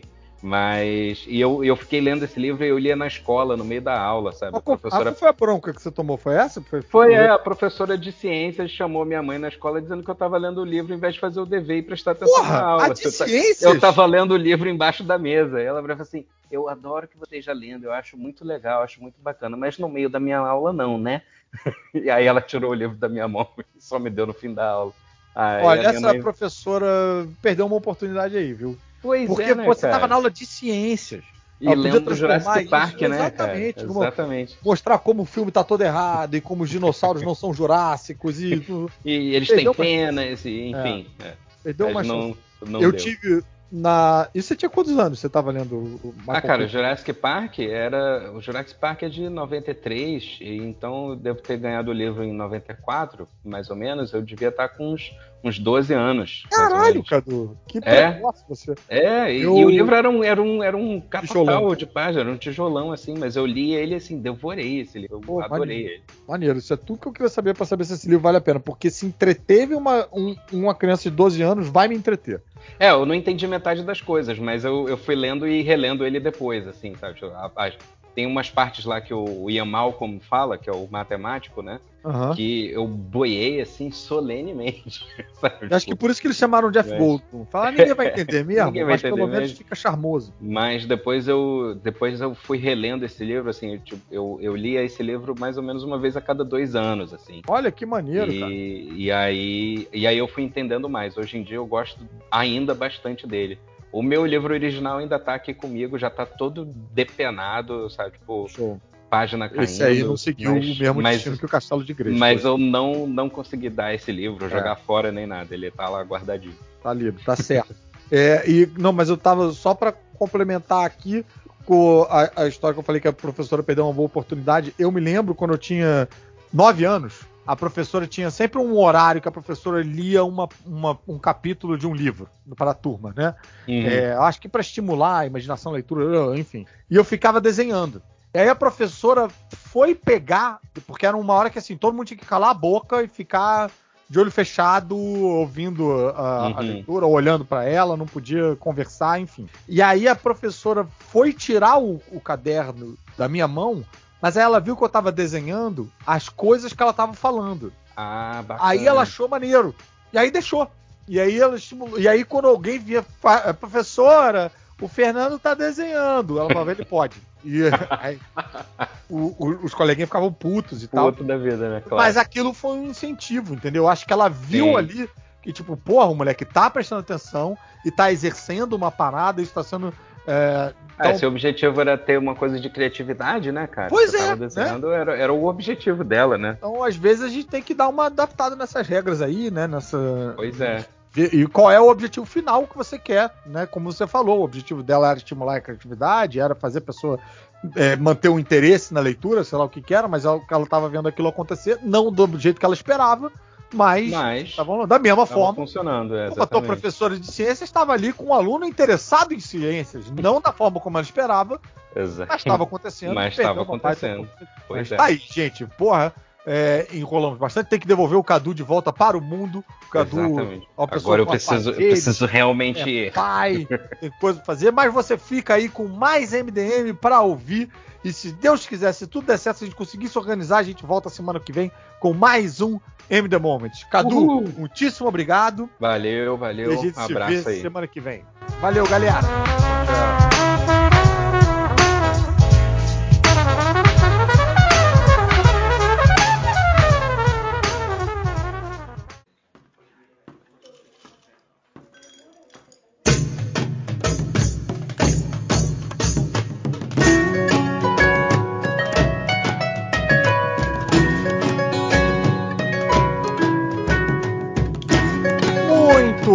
Está começando mais um MD menos, o podcast dentro do podcast que só tem um podcaster.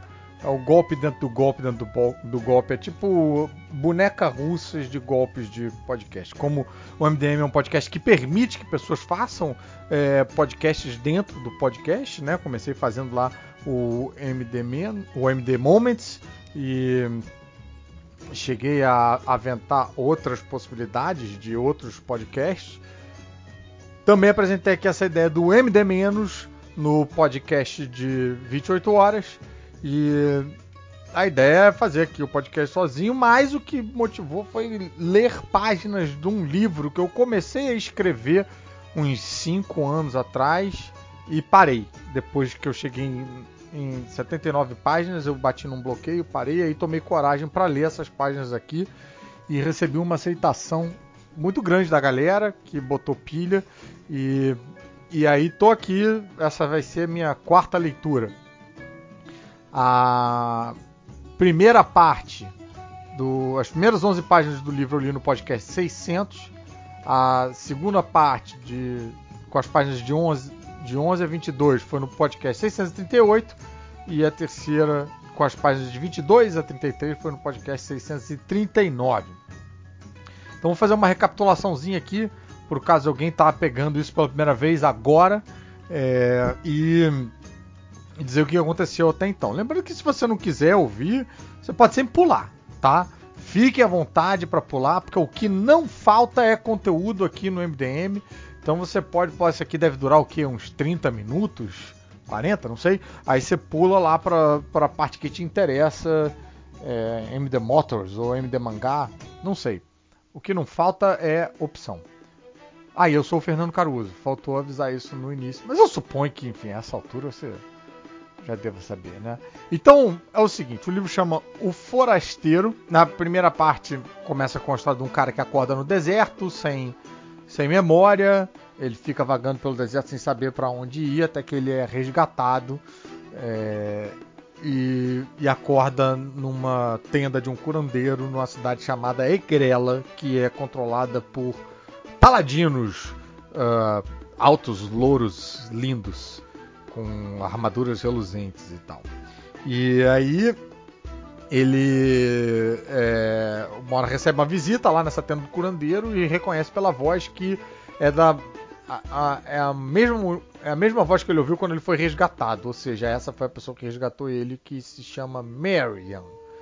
Aí na páginas 11 a 22, que eu li no podcast 638, o curandeiro conta a história da a lenda da erva mate pro forasteiro e incentiva ele a, a, a sair, né, a, a, fazer novas conexões, conhecer outras pessoas e tal. Ele toma coragem e resolve é, é, esvaziar uma caldeira na, na, na, na rua e quase atropelado por um grupo de paladinos voltando do treinamento. Ele fica encharcado e tal, mas ainda assim é para ele uma experiência interessante. Ele continua por aí, zanzando, é, até ir comer um doce na praça. Ele vê uma comoção. Aí, essa das páginas 22 a 33 foi o que eu li no podcast 639. A comoção era o paladino Ulisses, que foi o mesmo que encharcou ele na, no, na rua lá, quando ele estava esvaziando a caldeira, estava importunando uma mulher que ele descobre que é a tal da Marion, que foi quem resgatou ele na, no deserto. E aí ele intervém. O forasteiro intervém e acaba caindo no duelo. Para surpresa do forasteiro, ele descobre que o corpo dele parece conhecer técnicas de combate que a mente dele mesmo desconhece. Então ele derrota o paladino, mas ele finge que é tudo uma brincadeira, é, porque ele vê que ia meio que desbancar né, a, a, fé que a cidade tem lá no, no funcionamento dos paladinos e tal, e ali começa o início de uma frágil amizade entre ele e o paladino. O forasteiro agora está mais seguro para andar pela cidade, é, mesmo ele sendo diferente dos habitantes, né? Porque é, faltou avisar isso. O, a maioria dos habitantes de Agrela são todos louros e de pele bem clara e o forasteiro ele é mais bronzeado e de cabelo bem preto e ele tem uma, uma mancha na, de, um, de um dos lados do, do rosto. É, isso deixa ele bem é, inseguro e autoconsciente. Só que mesmo ele conversando com as pessoas, ele continua ficando incomodado, porque quando você vai conversar com pessoas que não conhecem, as pessoas perguntam de onde você é e que você, enfim, pergunta da sua origem e tal, e ele não tem essa memória, e às vezes ele fica mal com isso. E nesses dias ele se tranca na ferraria e, e, e se chafuda de trabalho. E é nesse ponto que a gente parou, na página 33, é, lá no podcast 639, e é daqui que eu continuo a trama. Tá certo? Então, vamos lá. Espero que vocês continuem gostando. E se não gostarem, eu peço que vocês me, me, me poupem aí. Só pula, só pula. Pula, não precisa, tá? É, eu já me critico o suficiente sem a ajuda de toda a toxicidade da internet. Então, agradeço aos ao, ao interesse de todos. E lá vamos nós mais uma vez. Sobe a trilha, porque vai começar agora a leitura, a leitura das páginas 33 até 44 de O Forasteiro.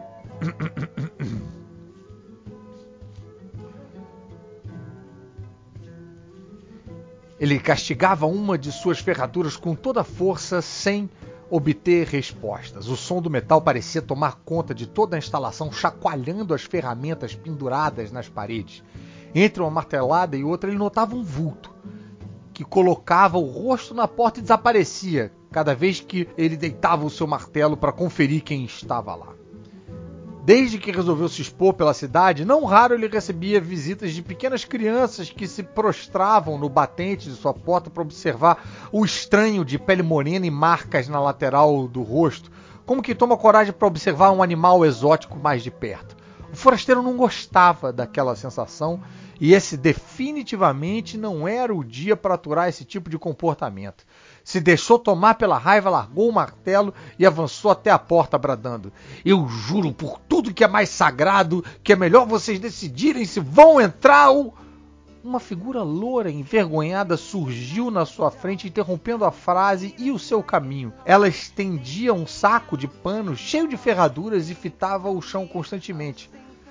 Me desculpe, disse ela, sem tirar os olhos do chão, como se fosse encontrar as palavras que precisava para encontrar o seu raciocínio nele. Eu queria ter entrado antes, mas você martelava com tanta força que eu fiquei. Achei que não era a melhor hora. Mas eu trouxe essas, essas ferraduras. Elas estão um pouco tortas e precisam de conserto. Nessa última parte, ela deu uma acelerada, como se tivesse ensaiado a frase várias vezes. Ah, sim, sem problemas, disse o forasteiro, sem sair do mau humor que lhe tomara conta na ocasião. Hoje é um excelente dia para martelar ferraduras. Pode deixar elas aqui comigo. Qual é o seu nome? Gwendolyn. Ao dizer isso, os seus olhares cruzaram pela primeira vez. O forasteiro se espantou com a cor dos olhos que lhe fitavam. Foi como mergulhar em uma lagoa do azul mais profundo que ele já tinha visto, embora ele nunca tivesse visto uma lagoa azul funda ou rasa da qual ele pudesse recordar. Ele não sabia quanto tempo havia ficado hipnotizado por aquele olhar, mas sabia que era mais tempo do que devia. Chacoalhou a cabeça para se despertar do transe e focou a sua atenção no saco de ferradura, na esperança de que a moça não tivesse notado a sua indelicadeza. Claro, claro, o Gwendolyn, não é mesmo? Bem, eu posso aprontá-las amanhã. Ao abrir o saco, a sua atenção realmente voltou-se para as ferraduras. Não precisava mais fingir. Elas eram de tamanhos completamente diferentes, não pareciam haver sequer um par igual ao outro. Algumas estavam tortas de tal maneira que o fizeram se perguntar qual cavalo havia sido capaz de sobreviver àquela queda. Notando a dificuldade da tarefa que lhe aguardava, arremedou. Ao meio-dia, eu posso aprontá-las amanhã ao meio-dia. Mas era tarde demais. Quando ele levantou o seu rosto, a sua cliente já tinha ido embora. Quase não teve tempo de ver as pontas de seus cabelos louros passando voando pelo batente da porta. Voltou a olhar as ferraduras e pôs-se a trabalhar. No dia seguinte, chegou mais cedo. Metade das ferraduras já haviam sido consertadas na noite anterior. Decidiu guardar as mais difíceis para o começo de sua jornada de trabalho, quando ainda estava mais disposto. Esquentou o ferro, colocou as mais tortas no molinete, desfez parte do estrago e começou a martelar. Embora ele mesmo não percebesse, as suas marteladas agora eram mais leves, intercalando indagações sobre a sua nova cliente. Quem seria ela? Será que ela viria no mesmo horário? E, talvez mais importante, como aquelas ferraduras tinham ficado naquele estado? Lembrou do dia anterior como seu humor estava diferente e sorriu. Talvez o que faltasse para sua vida não fosse desvendar o seu passado e sim desbravar o futuro. Será que Gwendolyn aceitaria sair para almoçar com ele? Logo seu sorriso foi esvaecendo. Não tanto pela perspectiva dela dizer não, mas pela perspectiva dela dizer sim. Sobre o que eles iriam conversar. Novamente ele iria cair no mesmo beco sem saída, que era estabelecer uma conversa com alguém sem saber nada do próprio passado, sem ter nenhuma informação para dar em troca. À medida que sua inquietação aumentava, aumentava também a força de suas marteladas e mais uma vez toda a estrutura em sua volta parecia tremer. Até que entre uma martelada e outra, a sua mão foi parada em pleno ar. Era o dono da ferraria, o seu patrão, um homem gordo e suado que aparecia de vez em nunca para cuidar de alguns afazeres e depois desaparecia do mesmo lugar que ele havia vindo. Ele segurou o pulso do forasteiro no ar e falou com ar de impaciência, mexendo pouco a boca. Ei, não foi assim que eu te ensinei. Você não está fazendo espadas. Assim você vai acabar quebrando as ferraduras. Quando ele parou para observá-las, a sua testa franziu. Nossa, mas essas aqui estão muito tortas. Quem foi que trouxe? Gwendolyn. Esfera. Uma lourinha? Ela mesma. Ah, entendi. O ferreiro soltou um grunhido que parecia uma risada e foi caminhando para longe do forasteiro. Bem, cuidado para não quebrá-las então. Você não vai querer partir as ferraduras da sua cliente, vai? De longe, o seu grunhido parecia ainda mais uma gargalhada, o que deixou o forasteiro a olhar para as ferraduras um tanto confuso. Em todo caso, decidiu martelá-las com um cuidado redobrado.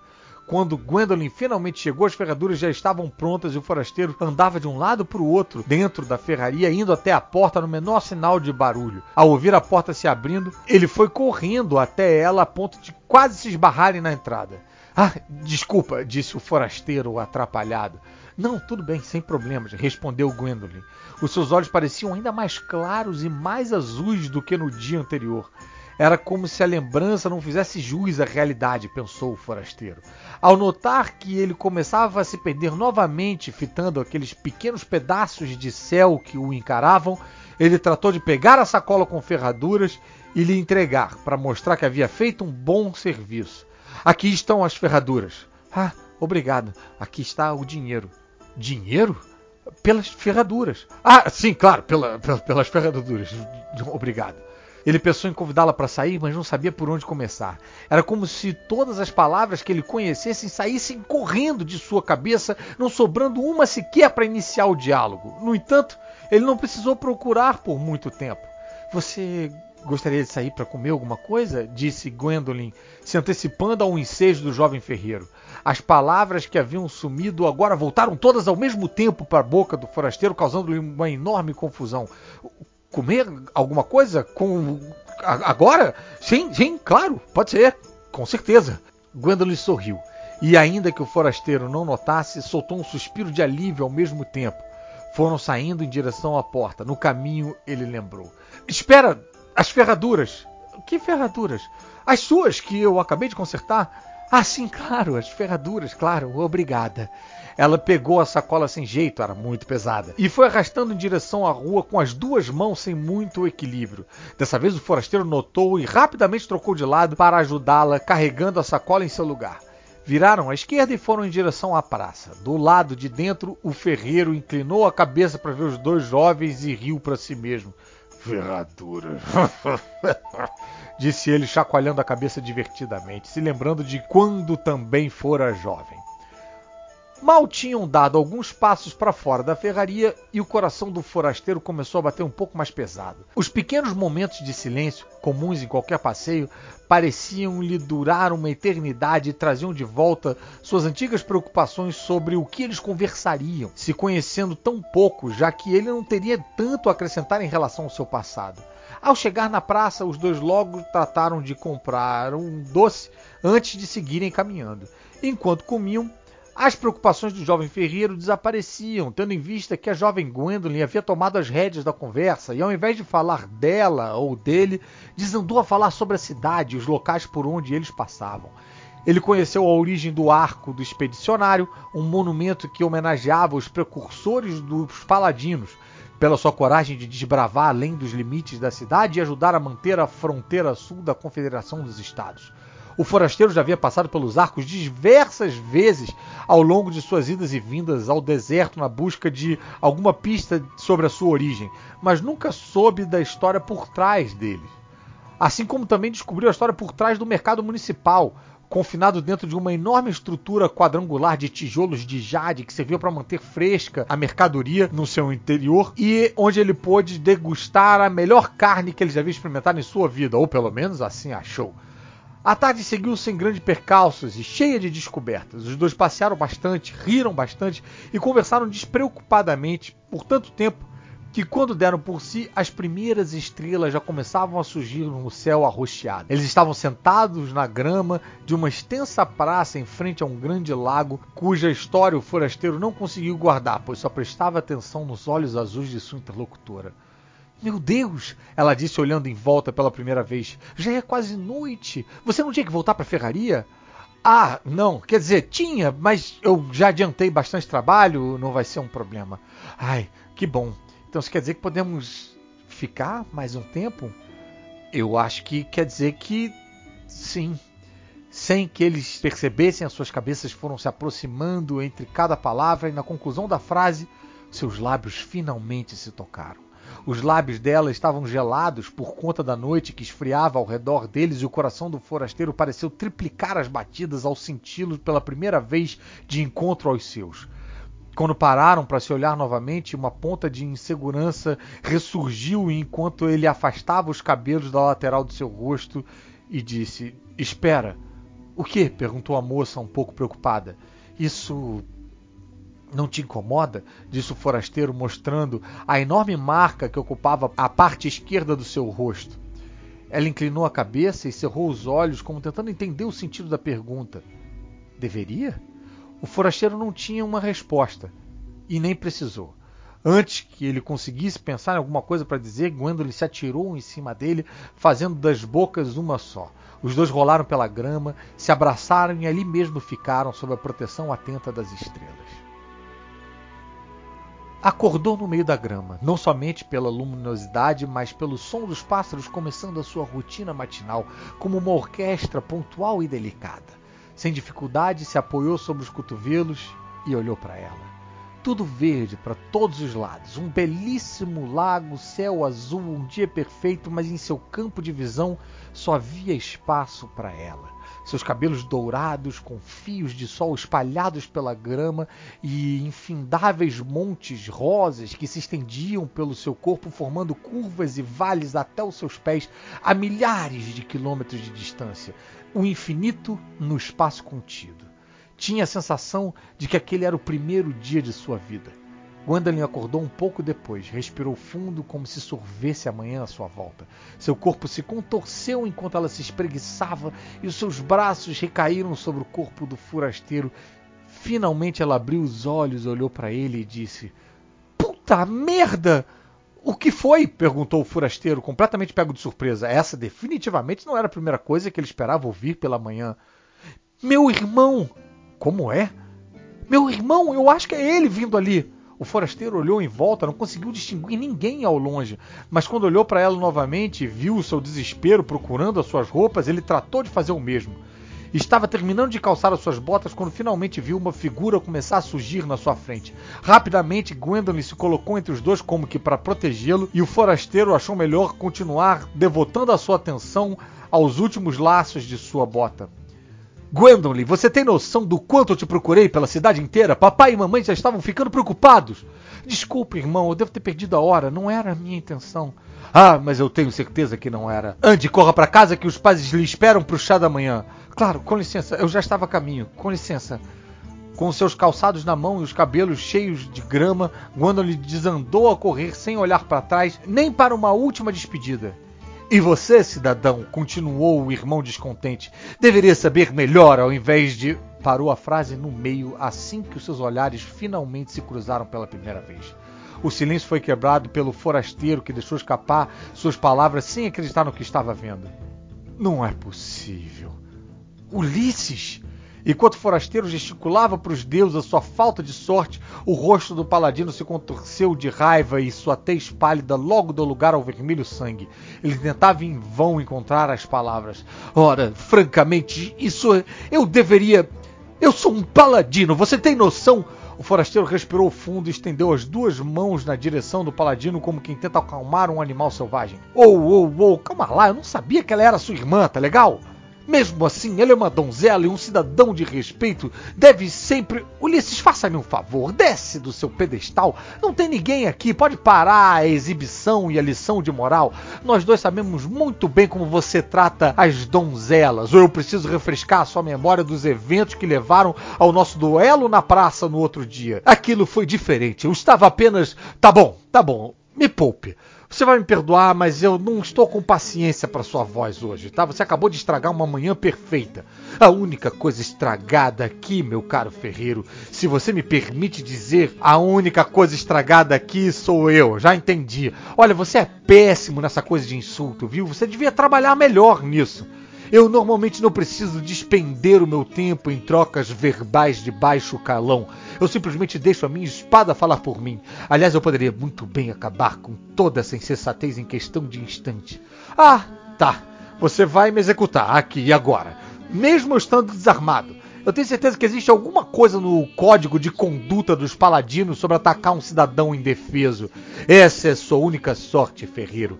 Ao andar sem espada, você pode se esconder atrás da sua covardia. Dessa vez foi o sangue do forasteiro que ferveu. Falou por entre os dentes. Pois eu tenho a impressão de que essa sorte é mais sua do que minha, soldadinho.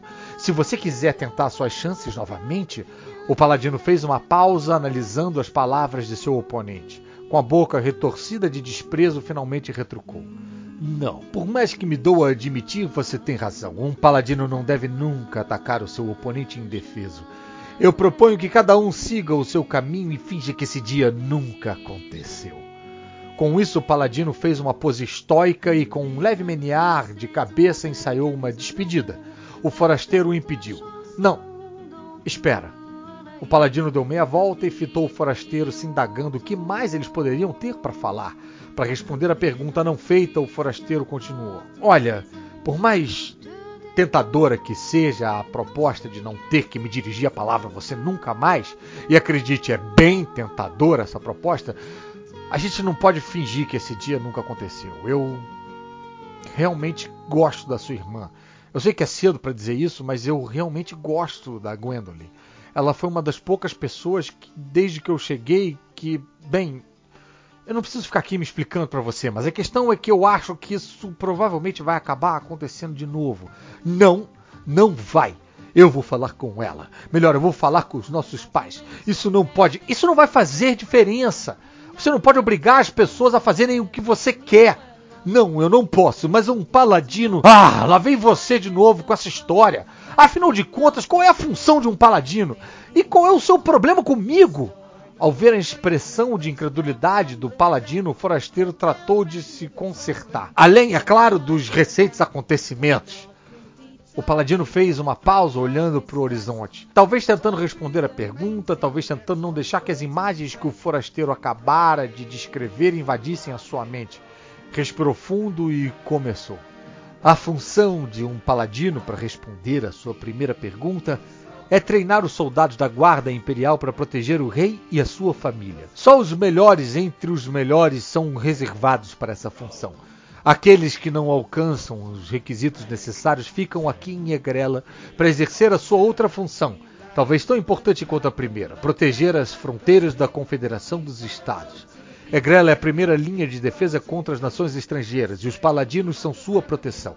É a função dos paladinos patrulhar as áreas fronteiriças e fazer a inspeção de todos que passam pela cidade para evitar a entrada de infiltrados das nações inimigas, subversivos contrários à confederação, andarilhos e afins, concluiu o paladino olhando para o forasteiro. Ah, entendi sendo entre os afins pessoas sem qualquer registro do seu passado ou vínculos familiares, eu suponho. O silêncio do paladino respondeu por ele. Bem, eu acho que isso responde a minha outra pergunta, então. Na sua forma de ver, a minha simples presença aqui é um enorme risco para tudo que você representa. Ah, se serve de consolo, nunca foi meu intuito ficar aqui. Eu só não tinha para onde ir, até encontrar alguma pista sobre a minha identidade e poder voltar para casa, seja lá onde isso for. Eu também não gosto de me sentir invadindo um lugar ao qual eu não pertenço. Agora, por que então me resgatar do deserto? Por que não me executar ali mesmo? O paladino pensou um pouco antes de responder. Quanto a isso, você tem que agradecer a Marian, que foi quem te encontrou. Ela que insistiu para que levássemos você até o curandeiro. Espera aí, quer dizer então que você realmente teria me executado? O silêncio serviu de resposta novamente. Curiosamente, dessa vez o forasteiro não enxergou nele o ar de superioridade que o paladino costumava fazer questão de exibir. Somente o pesar de um homem que nem sempre gosta das tarefas às quais ele é encarregado, mas se vê obrigado a levá-las adiante mesmo assim. E com isso, um calafrio percorreu a sua espinha, pensando em todas as outras terríveis coisas que o paladino poderia ter feito em nome de seu ofício, sem que ninguém jamais soubesse e, portanto, agradecesse. Você deveria andar com uma espada, disse o paladino, cortando o silêncio. Como é? Você deveria andar com uma espada. Se você realmente quer continuar vendo a minha irmã, você deveria andar com uma espada. Ao dizer isso, virou as costas e foi embora sem olhar para o forasteiro. O forasteiro ficou ainda um tempo na grama tentando decifrar se aquelas palavras serviam como ameaça ou preocupação de irmão com a sua caçula. Afinal, algo que ele não havia se dado conta: ser parente de um paladino pode vir associado a algum número de perigos. E com isso chegamos ao final da 44 página. Tá bom, não chegamos exatamente ao final, é mais ou menos ali um, um meio. Mas vou guardar essa outra metade para a gente começar ó, a segunda leitura no podcast que vem. Eu espero que vocês tenham gostado. E hum, então tá. Vocês ficam agora com mais MDM para você, o único podcast que te dá muito mais por muito menos, gente. Rapaz, sério mesmo, a quantidade de conteúdo que essa galera produz para vocês semanalmente, inteiramente grátis. Olha, sei lá. Sei que o MDM não gosta de elogio, mas se você gosta do MDM, eu acho que você deveria agradecer ao MDM toda semana, gente. Toda semana. Forte abraço a todos e até semana que vem. Ah, e quem quiser me procurar, falar comigo sobre o livro ou sobre o MD Moment, é só procurar o post do MDM na Caverna do Caruso, no www.cavernadocaruso.com.br. Eu sempre faço o post do MDM, de todos os MDMs que eu participo, lá na aba de podcast e lá a área de comentários está aberta. Então você pode entrar, conversar comigo, conversar com outros ouvintes. É, se quiser deixar o seu MD Moments lá também. Às vezes demora um pouquinho para ir ao ar na, na, na, página, porque eu não sei mexer no site direito, mas invariavelmente vai para lá e eu vou gostar de, de trocar ideia com a galera lá na área de comentários do site, tá certo? E se você quiser também ouvir outras participações minhas em outros podcasts, é só procurar lá na aba de podcasts do site que tem todos os podcasts que eu já fiz na vida, estão todos catalogados lá dentro do da caverna do caruso.com.br. É só navegar com vontade. É isso, galera. Então tá, até semana que vem. Grande abraço a todos e fiquem com mais MDM para vocês. Ten sovereigns bright, and the landlady's eyes wide with delight. She says, I have whiskies and the wines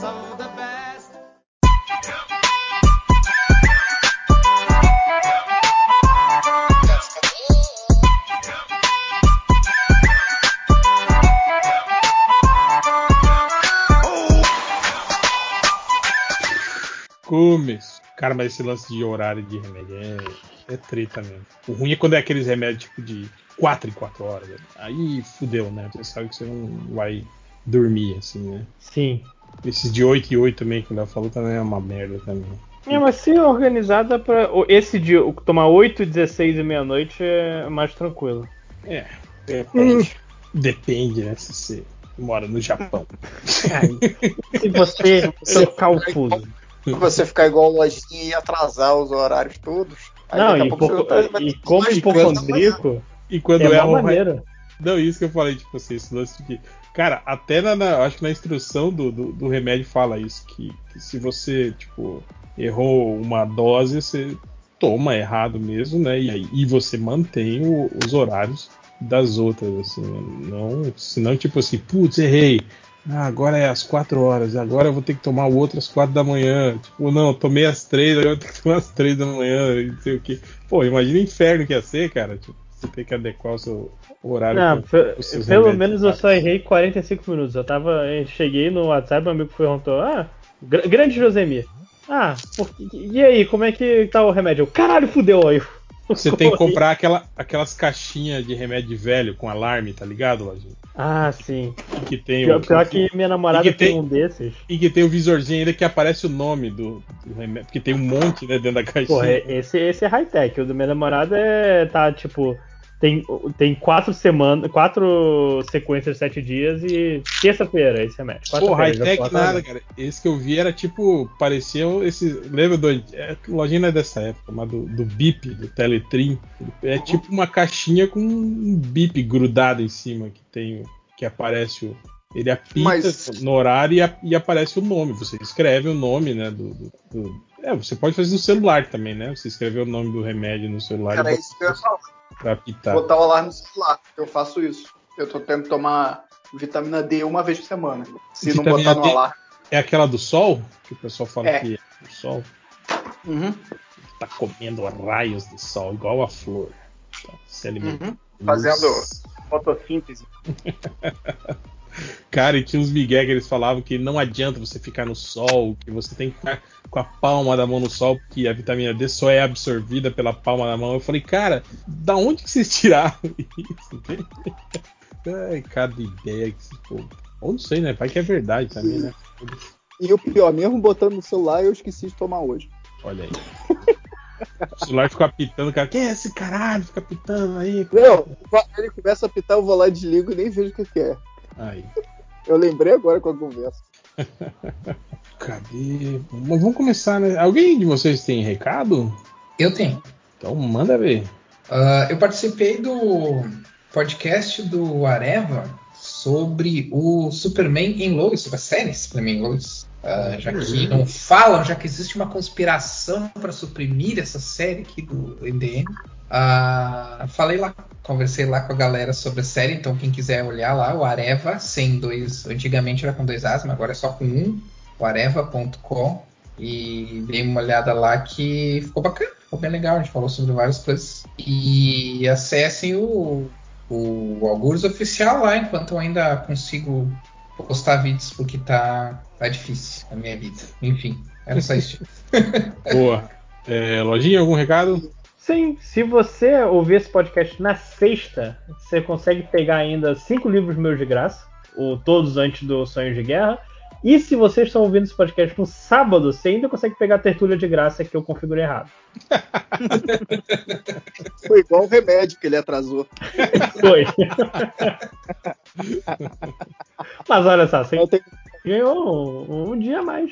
E, o, é. Em outras palavras, né, no sábado você ainda pode adquirir Tertulia e se aproveitar da burrice lojinha. Exatamente. Eu vou, eu vou esperar passar a promoção para eu comprar. Eu vou esperar passar a promoção para dizer, ah, mas eu não tenho dinheiro para comprar, não tem 3 reais.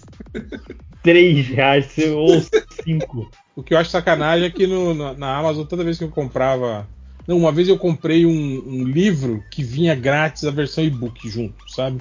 E aí o, a Amazon habilitou aquele serviço de, de é, Amazon Read, acho que é o nome, que cobra uma mensalidade de você, assim, tudo isso. E aí começou a vir no meu, no meu cartão de crédito uma cobrança da Amazon de 1,90 aí, não sei quando. Eu falei, cara, que porra que é essa? Né? Aí liguei lá no. Aí a mulher falou, ah, não, é por causa do sistema de leitura de.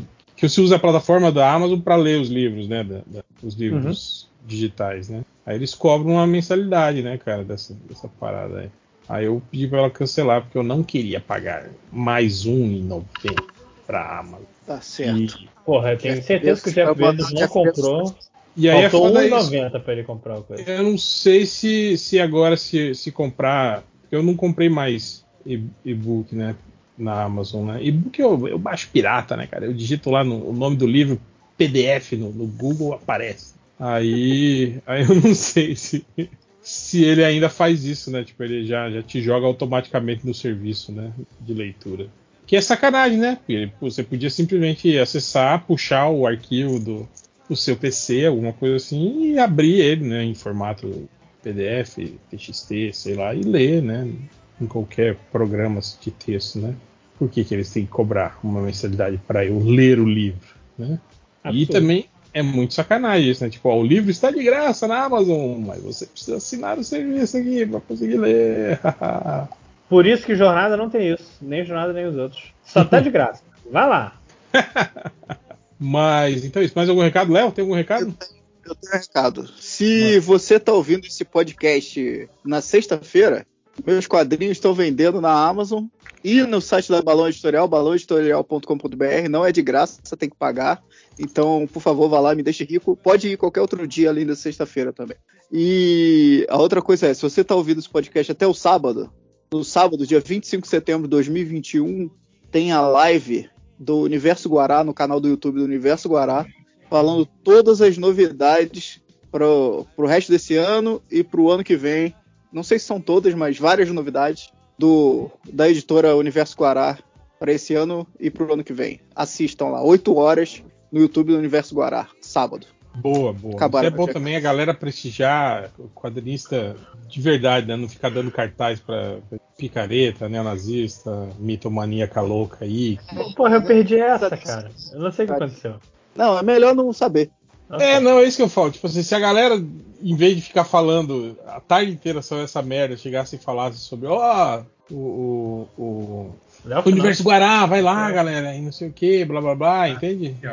Mas é, é, sempre isso, é, é, tipo, na hora de dar RT, dar sei lá o que, comentando, ficar postando essas porcaria de gente, sei lá, nazi maluco, reaça, reaça desgraçado, adoram dar palco pra essa parada, né? Mas aí para dar para falar do, do quadrinho do, do outro, do amiguinho, ou sei lá o que, zero. É, você até Cara, me lembrou eu não falo mais isso no, no, no, no, Twitter, nas redes sociais, porque quando eu falo, ah, não deem palco pra essa galera, meu Deus, parece que eu xinguei a mãe de alguém. Tipo, as pessoas é, ficam muito boladas que tu tá falando para elas não fazer o óbvio, né? Que é dar palco para quem elas não querem que tenha, que tenha audiência. Assim. Se você tá dando retweet ou sei lá o que do Jair, aí, pô, o cara tem. É o presidente, né? Mas aí você pega o, o Zé que é desconhecido ali. Tem cinco pessoas que conhecem ele. Aí você vai fala para todo mundo. Aí você não tá ajudando ninguém É, é, fazendo isso. se seja conhecido, cara, tu não tem porquê, só porque é conhecido, co- continuar, tipo, aumentar o voto, cara, sabe? Tipo, se outras pessoas querem fazer isso, se ele é pessoa conhecida, tudo bem, mas, tipo, não tem nada a ver contigo. Sim. Então, é um ato pessoal, sabe? Tu compartilhar uma coisa ou não, sabe? Então, exemplo conhecido foi extremo, foi o Bolsonaro com a porra. é, deixa, deixa eu dar um recado então. Não, é o que você quiser. Hum, magoou? É, não, eu ia falar sobre o catarse do, do, do Messi, da nova geração, que tá, tá lá. Faltam 11 dias e eles estão ainda com 53%. Quem puder é, é, Opa! dar uma, uma mão lá. O projeto do, do, do RPG, né? É um livro RPG, livro-jogo. Então você por, tem lá, ó, 35 reais você recebe PDF do livro, do- dos baralhos de vilania e de heróis. E, aí tem outras. Tem, ó, tem livro impresso, tem, tem várias. Tem os baralhos impressos, as cartas, né? As cartas, cartas de jogo impresso, tem um monte de, de, de coisa lá. Então, entre lá no catarse.me barra MESC a nova geração, tudo junto, e apoia o projeto. Esse, esse, esse RPGzinho aí, bem maneiro, que está sendo inclusive editado pela nossa grande Chegas amiga Ana Recalde. E, eu então, sou da nova geração. cara, o, o Jonathan na nova geração já, já é casado, tem filho. Já é velha geração, já. É, já é velho, já. Né? Cara, filho separado, Pois é, a mãe loira é, é, é vó loira já, né? ele é mais velho que a gente já, mano. Pois é. Mas. Não, que vocês, né? é. Estatísticazinha? Vamos começar. É do Brasil. Pra ver cadê o, o zap, o grupo? Cadê? Caralho. tá- É. O quê? Nada, não. Eu tava procurando o nome, qual era o nome que tava dessa vez. Eu falei pra você, eu dei um spoiler pra você, né, essa semana. Eu achei aqui. A, a- o cara chegando ali procurando por Regar Urso da Crase. Ah, cara. Esse, Esse pe- pelo- né? Não, pe- pelo, pelo essa, essa letra maiúscula aleatória, claramente foi o, o corretor. Mas eu achei que é regar urso da crase. Regras. Regra Não, do uso da ter- crase, exatamente. Mas pra ter transformado o uso em urso, só se ele já tinha escrito totalmente errado, né? O, a palavra. tipo, usor, ou alguma coisa assim. É que nem É, aquele lance que você, às vezes só no Android faz o swipe do, do teclado. Você não tem como errar realmente o uso. Você acerta ou erra. Você acerta um. Você, você é um Cara, hoje o que Insta- que outra Cara, eu, eu, eu acho foda que essa tecnologia de substituição tá cada vez. Agora, tipo assim, antigamente ele só sugeria pra você a, a, a, palavra, né? Agora, tipo, tem, tem a frase. Já, É, eu né? ia, te com- duas, eu ia comentar isso aí. duas, três palavras, assim, já pra formar a frase. Já. Eu falei, porra. Cara, já tem um botão no WhatsApp, tipo, está bem. Tipo, tu não, tu não, não precisa nem ler as coisas. Só precisa apertar um botão e dizer está bem e fingir que leu, assim, sabe? Não, não tem como dar errado, né? Não tem como dar errado. Outro cara chegou no MDM procurando por essa merda da Pami, Pamini. Quantos volum, volume que já sai de Jojo? Essa merda Pamini. Né? Pamini. Pô, podia ter, po- podia alguém fazer uma, uma, uma editora com esse nome. Pamini. Ou, ou uma, uma marca de massas, né? Pois é, o cara chegou no MDM procurando por Odisseia Cósmica. Tem alguma coisa a ver com H, né? A ver com Cosmos, Odisseia? Spacotemo? Spacotemo. Sim. a- a- a- o documentário Cosmos é, é, é uma adaptação, né? O narrador da revista é o. Qual seja? Escreveu Odisseia Cósmica. Depois tem outro cara que chegou no MDM procurando por Eu tenho medo do pausão da Angélica. Isso deve ser. Isso, isso é o cara digitou de sacanagem, só não aparece na estatística. Parabéns, me tirou uma risada. Parabéns. Se Depois, identifica aí nos comentários. depois teve outro cara que chegou no programa por. Esses vilão da Marvel que morre não vota mais e como vais, como vais fazer outros filmes? Eu É, acho esse bom cara que aí ele- tá bem, tá bem Mas, certo. cara, apesar de ele ter escrito tudo errado, é, é um bom questionamento, né, cara? É, Porque se você pensar nos quadrinhos, tipo assim, os vilões são longevos você- você- durante a, a, a existência do personagem. Tipo, quantas vezes o Capitão América lutou contra o Caveira Vermelha? E no cinema não dá mais, né, cara? Tipo, morreu, acabou, né? Não, e o. E é, é pra, pra ver o nível que pra pegar vi- vilão antigo, você tem que ir pra outro universo, como Homem-Aranha. Sim. Ih, Homem-Aranha tem vilões. Vão catar os vilões dos outros filmes, que inclusive nos outros filmes morreram.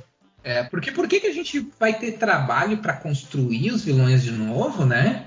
E desenvolver eles, se a gente pode pegar os prontos já, né? Sim, exatamente. É, depois outro cara perguntou se o, o YouTube Red e o RedTube é igual? Não é, exatamente. Eu, eu nunca fiz essa conexão, mas eu consigo imaginar. eh, né, Pra mim faz sentido que, que um desavisado possa ficar em dúvida. Ah, é. Depois outro cara chegou no MDM procurando por fazendo sexo pelados, atrasado sem roupa, vídeo. Mas é que ele explicou, né? Ele botou fazendo É. sexo pelados, É. transando sem roupa. Tô No caso do Não. Google, né? Não, não Não entender, né? mais, mais eu- explicações, né? Sinônimos e tal. Engraçado que a parte mais difícil, que é o fazendo sexo pelados, ele escreveu certinho, né? Aí o É. transando sem roupa, ele cagou tudo, né? Traz, trazado sem roupa. É, é- é incrível que a palavra sexo é muito fácil de escrever, né? Enquanto transado é o. Né? Depois chegou outro. No Enem procurando por. Mas tá de brincadeira, que não tem a última parte. Esse é o dos cinco pessoas enganadas, né? Sacaneado aí. E, e ele, e ele ficou tão puto que ele nem explicou, tipo, o que é, nem nada. Ele, tá, ele acabou de ler a coisa e, caralho, tá de sacanagem. Google, Pô, tá ele, sacanagem que não ele- tem ele pode estar falando do, do último episódio do. Do último não, né? Do penúltimo episódio do Arif, né? Daquele do. Do, do, Do, do que o do Monger. Killmonger, né? Porque acabou do tipo, tá, e daí? Cadê o final dessa porra desse episódio? Outro cara chegou no Enem procurando por. Significado, mão invisível, dor marcada. Marcado. Não. Significado. Ca- O cara só, o cara só acertou uma palavra. Dor, dor marcada. É cara, ele, eu não acredito que ele, ele não. Ele não entendeu o que o cara falou. né? O cara falou da mão invisível, dor, marca, dor marcada. Porra, e, nem é uma palavra, nem é uma coisa que você ouve, tipo, mão invisível do mercado, você ouve do marcado? Eu quero dizer que pode ser que ele tenha ouvido, que ele tenha digitado certo. Ele só ouviu errado a pessoa falar. Mas é poético, né? A mão invisível, dor marcada. Dor marcada. Parece, parece música do, do Arnaldo Antunes. Faz sentido, hein? Com a mão invisível do mercado, inclusive. Faz sentido. O outro cara chegou me perguntando: O Nicolas Cage é picudo? Cara, quem é que quer saber essas coisas, cara? Depois outro chegou me procurando por Asan Drives. Asa Nogurna é feio. Só por causa do feio, eu sei que ele tá falando do Adam Do Drive. Adam Driver. Eu gostei do Asa Nogurna. É um bom nome pra um, pra um, pra um, um super-herói. O Asa Nogurna. Ah, ele só errou a digitação. O T fica em cima do G. E o Asan Drives. O S é do lado do T. E- mas o S não fica perto do R. Fica perto, mas não o suficiente pra errar. Eu acho que é o único que ele Se o errou. dedo for muito grande. né?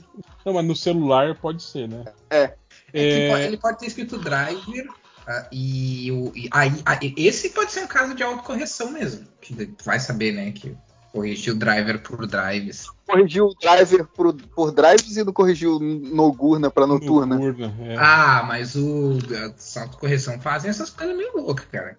Ou quis corrigir, ele achou que tava. Não, mas tá errado. Noturno é. Eu não ouvi essa palavra. O outro chegou no e-mail procurando. Esse que foi interessante, porque ele escreve assim: Ven as mulher pra timidar. Estou vendo pornô.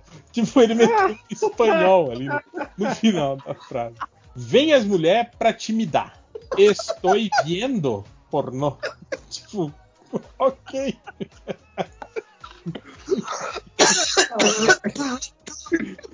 Ih, caralho.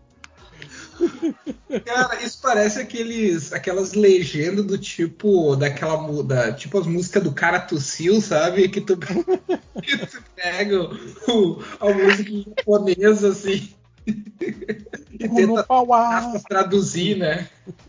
Como tu ouve. E pra terminar, o cara que procurou por aí é no cu do mordomo. Tipo, se- não sei se isso é uma expressão de algum lugar. Ma- ma- Mas, agora. Cara, agora se não é, tem que virar, cara. Tem que virar uma expressão. Ah, é no cu do Isso parece muito, é, parece muito bordão de personagem, assim, da, tipo da praça, né? Alguma coisa. É. Ah, aí é no cu do mordomo. Casal Beck. Aí entra a claque. E é isso, foram essas estatísticas. Vamos Acabou o podcast. Ah, para os. Não, hoje tá rapidinho aqui, nem tem muita coisa no. no-. E vocês também estão numa animação, né? Então Eu acho tô que animado. vai ser rápido. Eu tô percebendo como vocês estão muito animados. É, o Alan Guedes, ele pergunta: Alguém já viu os primeiros episódios de Y, The Last Man? O que acharam? Já, é, eu vi que já estava disponível, acho que os três primeiros já estavam disponíveis aí no, no Piratation. Quatro, Quatro? quatro É, primeiros saíram, acho. eu não vi porque eu nem, nem a série de quadrinhos eu li, né? Eu tenho um probleminha com Y. Eu realmente não, não me anima ela. assim. Mas eu vou, vou, vou tentar dar uma, dar uma chancha para série. Também não vi, Ah, mas também. não me interessa muito. É bem. Eu, eu não vi. Alguém viu? Lojinha? Não? Não, não. Então Alan, ninguém viu. Ah, então ninguém O- viu, ninguém. O que desenho legal. Sabe está ou não.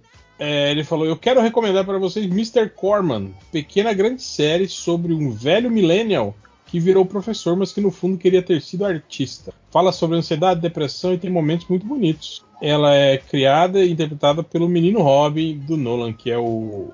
o como é que é o nome dele? O- Bruce Willis jovem. É, eu esqueci o nome, esqueci completamente o nome da Ah, o Joseph Gordon-Levitt. Isso, Joseph Isso. Ah, Levitt. É Levitt ou é Lewitt? Ah, não sei. Mas, tipo, a história do professor que queria ser artista é, tipo, a história de 99%, né? Dos artistas. Só de todos nós. Menos do Léo, né? Que é artista, mas queria ser professor, na verdade. É. Mas o Léo é Mas, cara, sei lá, velho, sei lá, ansiedade, depressão, mas tem momentos muito bonitos. Eu, eu não sei, cara, tem uma- essas séries assim, pesadonas, assim, então, sabe, eu não- tô mais na, na vibe de ver. É, assim, eu cara. também. Eu já faz uns um, um ano. é, acho que foi a pandemia que fez isso comigo, mas já faz uns um ou dois anos que eu tô. Cara, muito. Ah, não, mas assistem, ah, não sei o que, é Tipo, pesado. é, mas- hum, Até acho legal, mas é foda, tipo, você assistir uma coisa que vai te fazer meio que se sentir mais mal. entende? é. Então, Eu só, dou- eu só faço exceção se é coisa tipo. que tem elementos de fantasia e tal, sabe? Que daí, tipo, bom, ok, pelo menos tem essa, esse escapismo, né? Agora, aquela coisa que é o drama por drama, assim, realista, digamos assim, não, não me pega hoje em dia. É meio foda mesmo. Tipo, eu tô, eu tô revendo séries antigas, tô revendo The Office, tô vendo. Eu comecei a ver The Morning Show, a série, aquela com a, com a Jennifer Aniston, o Steve Carell. É massa? É legal, é legal, cara. Assisti o primeiro capítulo e acho que metade do segundo. Gostei, cara, gostei. Mas, cara, tá foda porque, tipo, assim, tem muita série boa É. que, não, que não tá. Que não tá muito hypada porque elas estão saindo nesses serviços de streaming muito fechados. Tipo, essa aí é da Apple TV, assim, tipo, só.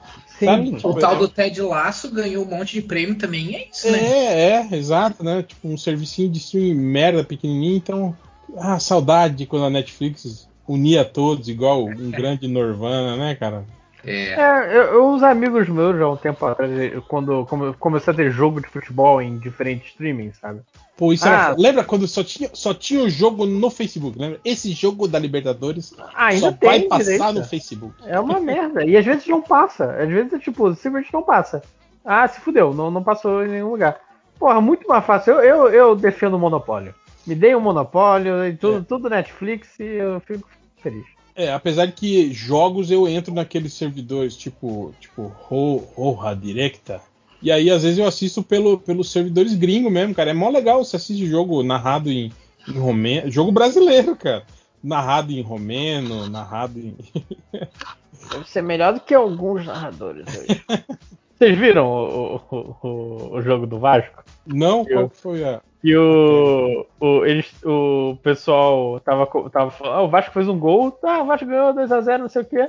E aí o Cruzeiro fez o gol, o, torcedor- o, o jogador de Cruzeiro comemoraram pra caralho. E, gente, porra, por que o, o jogador.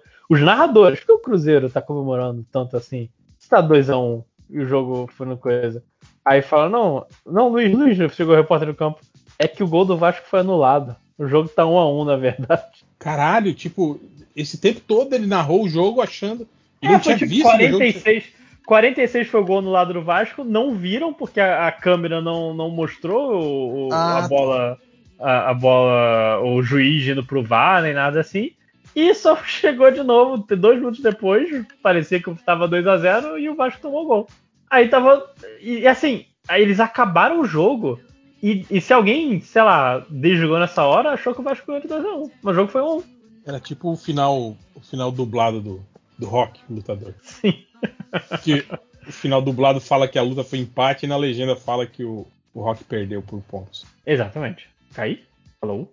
Acabou, morreu todo mundo. Não, eu tô, tô aí, tô, tá ouvindo. Caiu o Ivo, na verdade, eu acho. É, o Ivo deve ter caído. É que eu Fudeu, não- o que, que a gente faz agora? Ah, agora a gente fica aqui. Pode, Vou abrir os comentários. Vou ler. Quê? Vou abrir os comentários e vou ler no lugar dele, pô. Tá ok. Mas, ter mas- mas faz, mas faz um- um- uma, uma imitação da voz. Pode, pode. Eu não sei fazer a imitação do réu. Não tenho essa. Eu posso ler com a voz do Pato Donald. É, pode.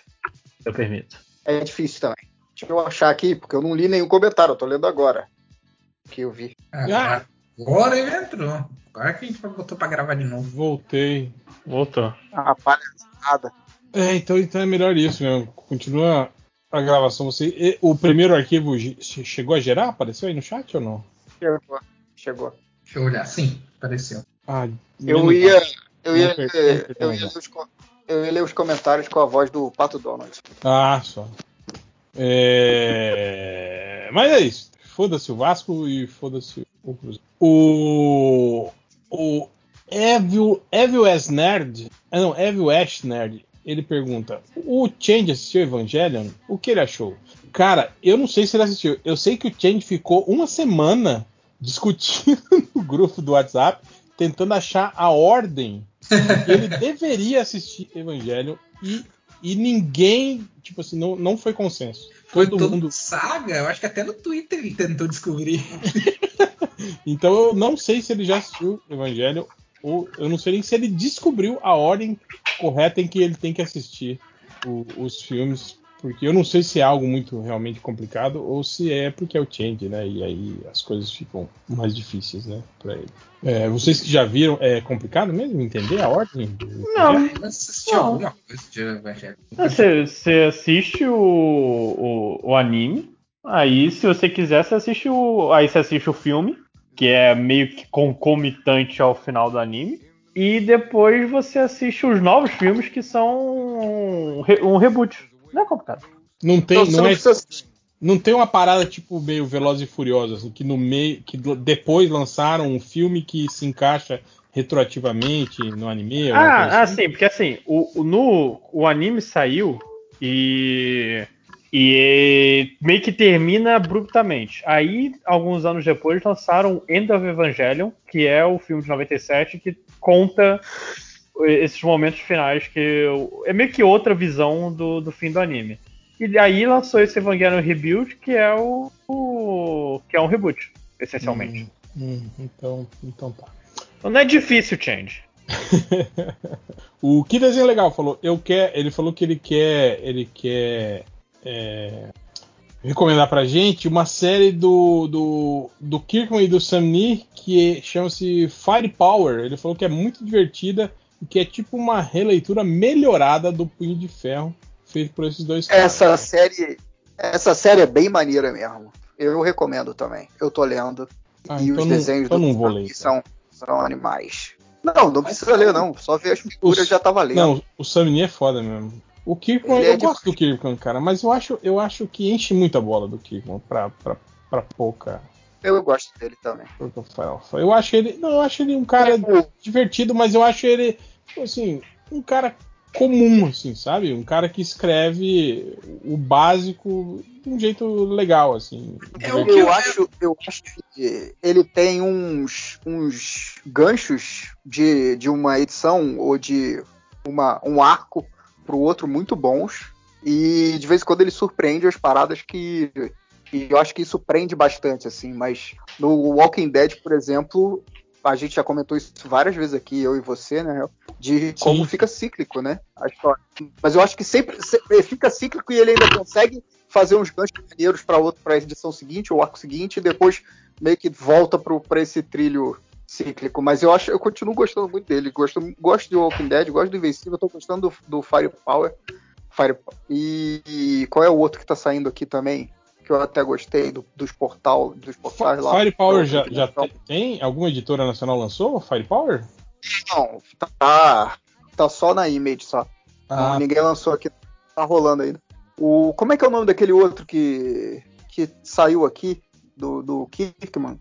Dos portais para outra dimensão lá? Ah, Eu, tô, eu acho simpático. é o Oblivion, não? É o. Oblivion Song, é isso, É, né? Oblivion Song, isso. É, eu gosto também. O.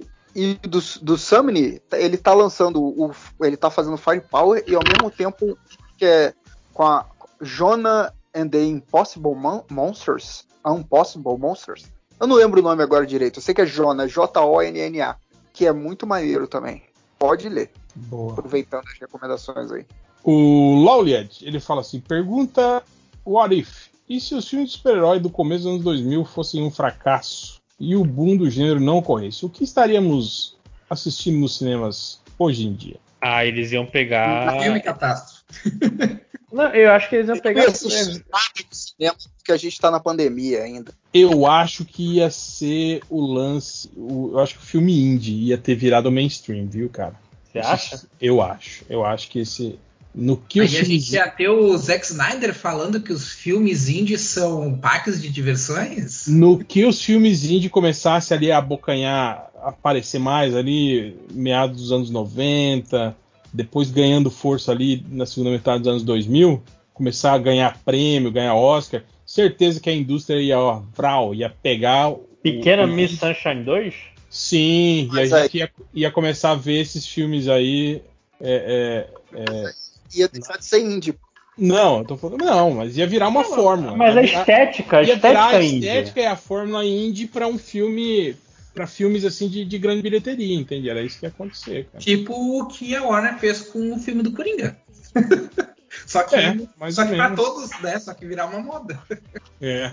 Eu acho que eles também iam pegar. Porque assim, o lance todo de quadrinhos é porque a gente sabe que Hollywood não, não consegue pensar em nada novo e tem que procurar material há um tempão. Eles iam catar livros, acho que eles iam até, até hoje catando o sucesso de Harry Potter, procurando o próximo Harry Potter. Nem aquela época que era, tinha Bússola Dourada, tem o próprio Narnia que tinha seu. Hollywood É, ligou pra Percy mim. Vem cá, Rony, por favor. Faça isso de novo.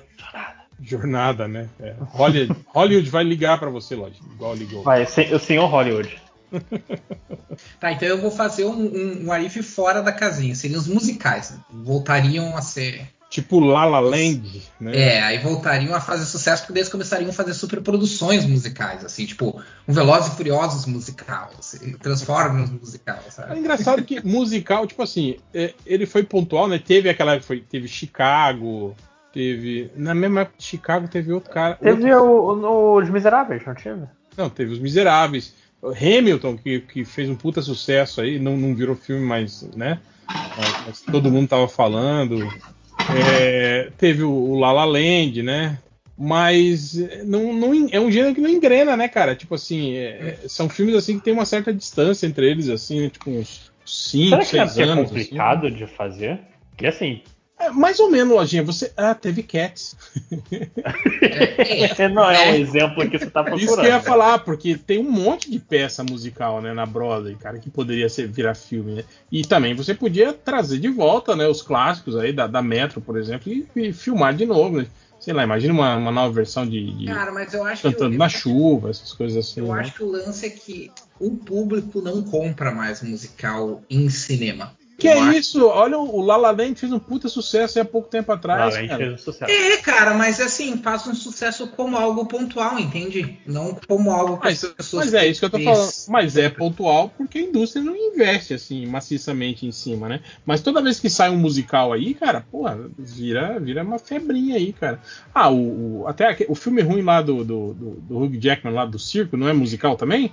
O, o maior grande- espetáculo da é, Terra? alguma coisa Alguma assim. Coisa assim. Hum, Então, o filme foi mal de bilheteria, mas um monte de gente, tipo, amou, ficou falando do filme e tal, não sei o quê. Então, tipo, apelo tem, né, cara, esses filmes musicais aí, assim. a Vocês galera- acham que teria apelo faz- fazer um filme de super-herói musical? Porque tem monte. Tem musical. Teve Tem a musical. peça do Homem-Aranha, né, na Broadway. Teve a peça do Homem-Aranha, teve a peça do, teve peça do Superman, Superman. né? Tipo, já fizeram, né? Com um certo sucesso aí. Será Tem- que filme Tem rolaria? um musical do, do, do Steve Rogers, né, que mostrou no trailer do, do Gavião. Mas se não tivesse então filme de, de heróis, você, qual qual o gênero, qual filme vocês acham que ia ser o primeiro a, Filme indie. a- Filme- a- de- não a, a inventar o conceito Filme de multiverso? Ah, já tem, né, na, na ficção científica a gente já- esse conceito Não, já sim, mas existe, qual, né? qual seria o primeiro a realmente? Eu tô falando inventar em- entre aspas, vocês não estão vendo meu É, a gente já teve o Star Trek aí, re- revisitou isso aí, né? O reboot de Star Trek no É. cinema foi exatamente isso. É um Ah, não, desculpa.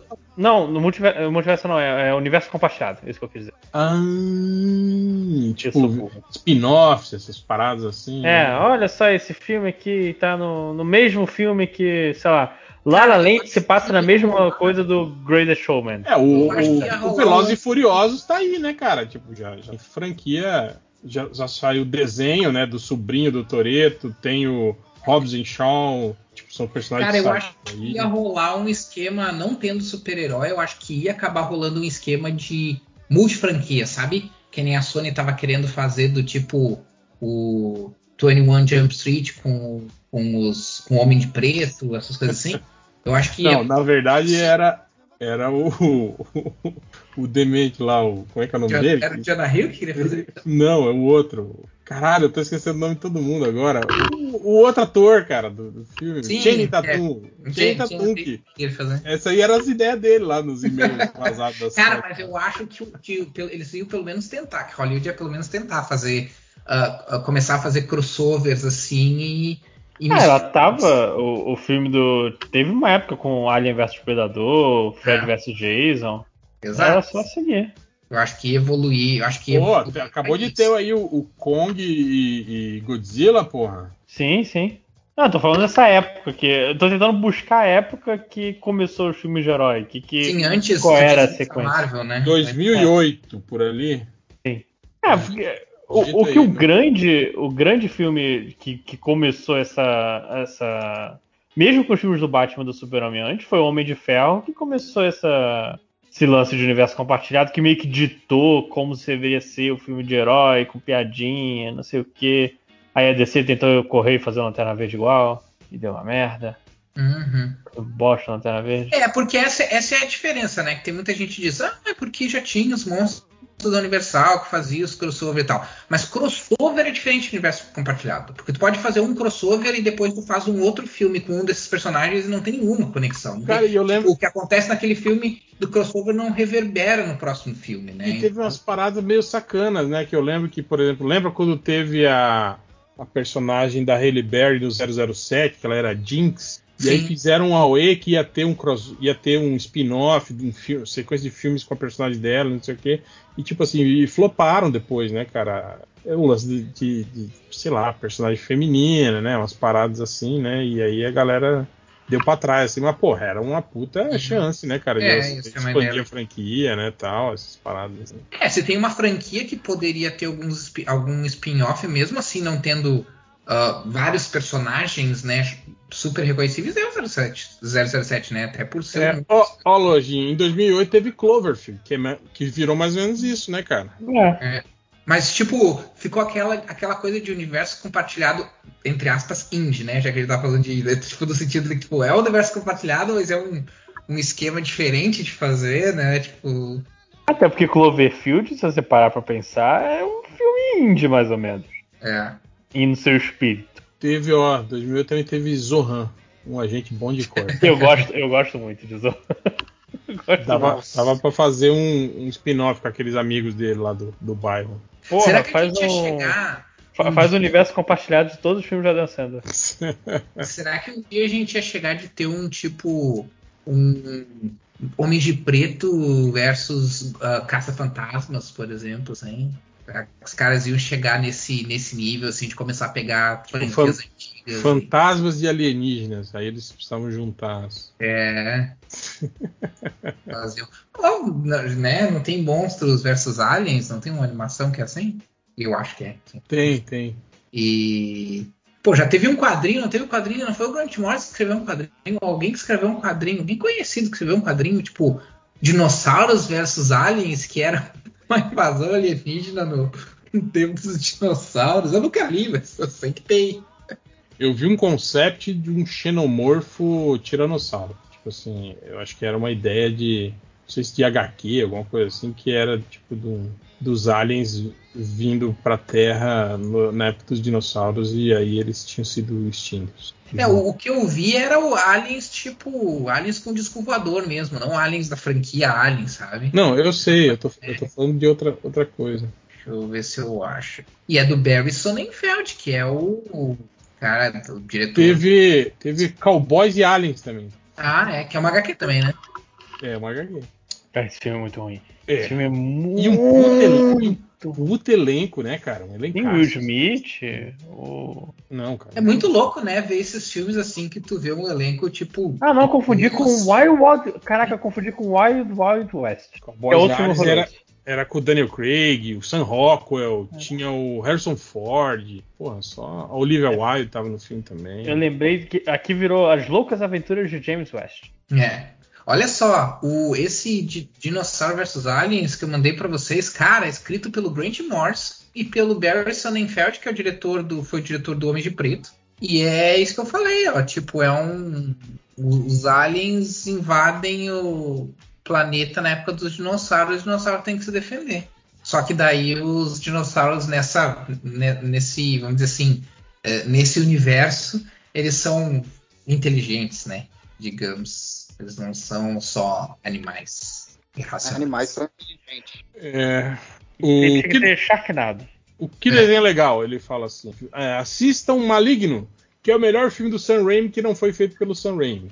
É insano e renderia um bom podcast com o Ivo, o Ivo Clever, eu, né, no caso o réu, e seus amigos cineastas que entendem de cinema. Cara, tem um amigo que odiou ou esse filme. Assim, odiou de uma maneira que.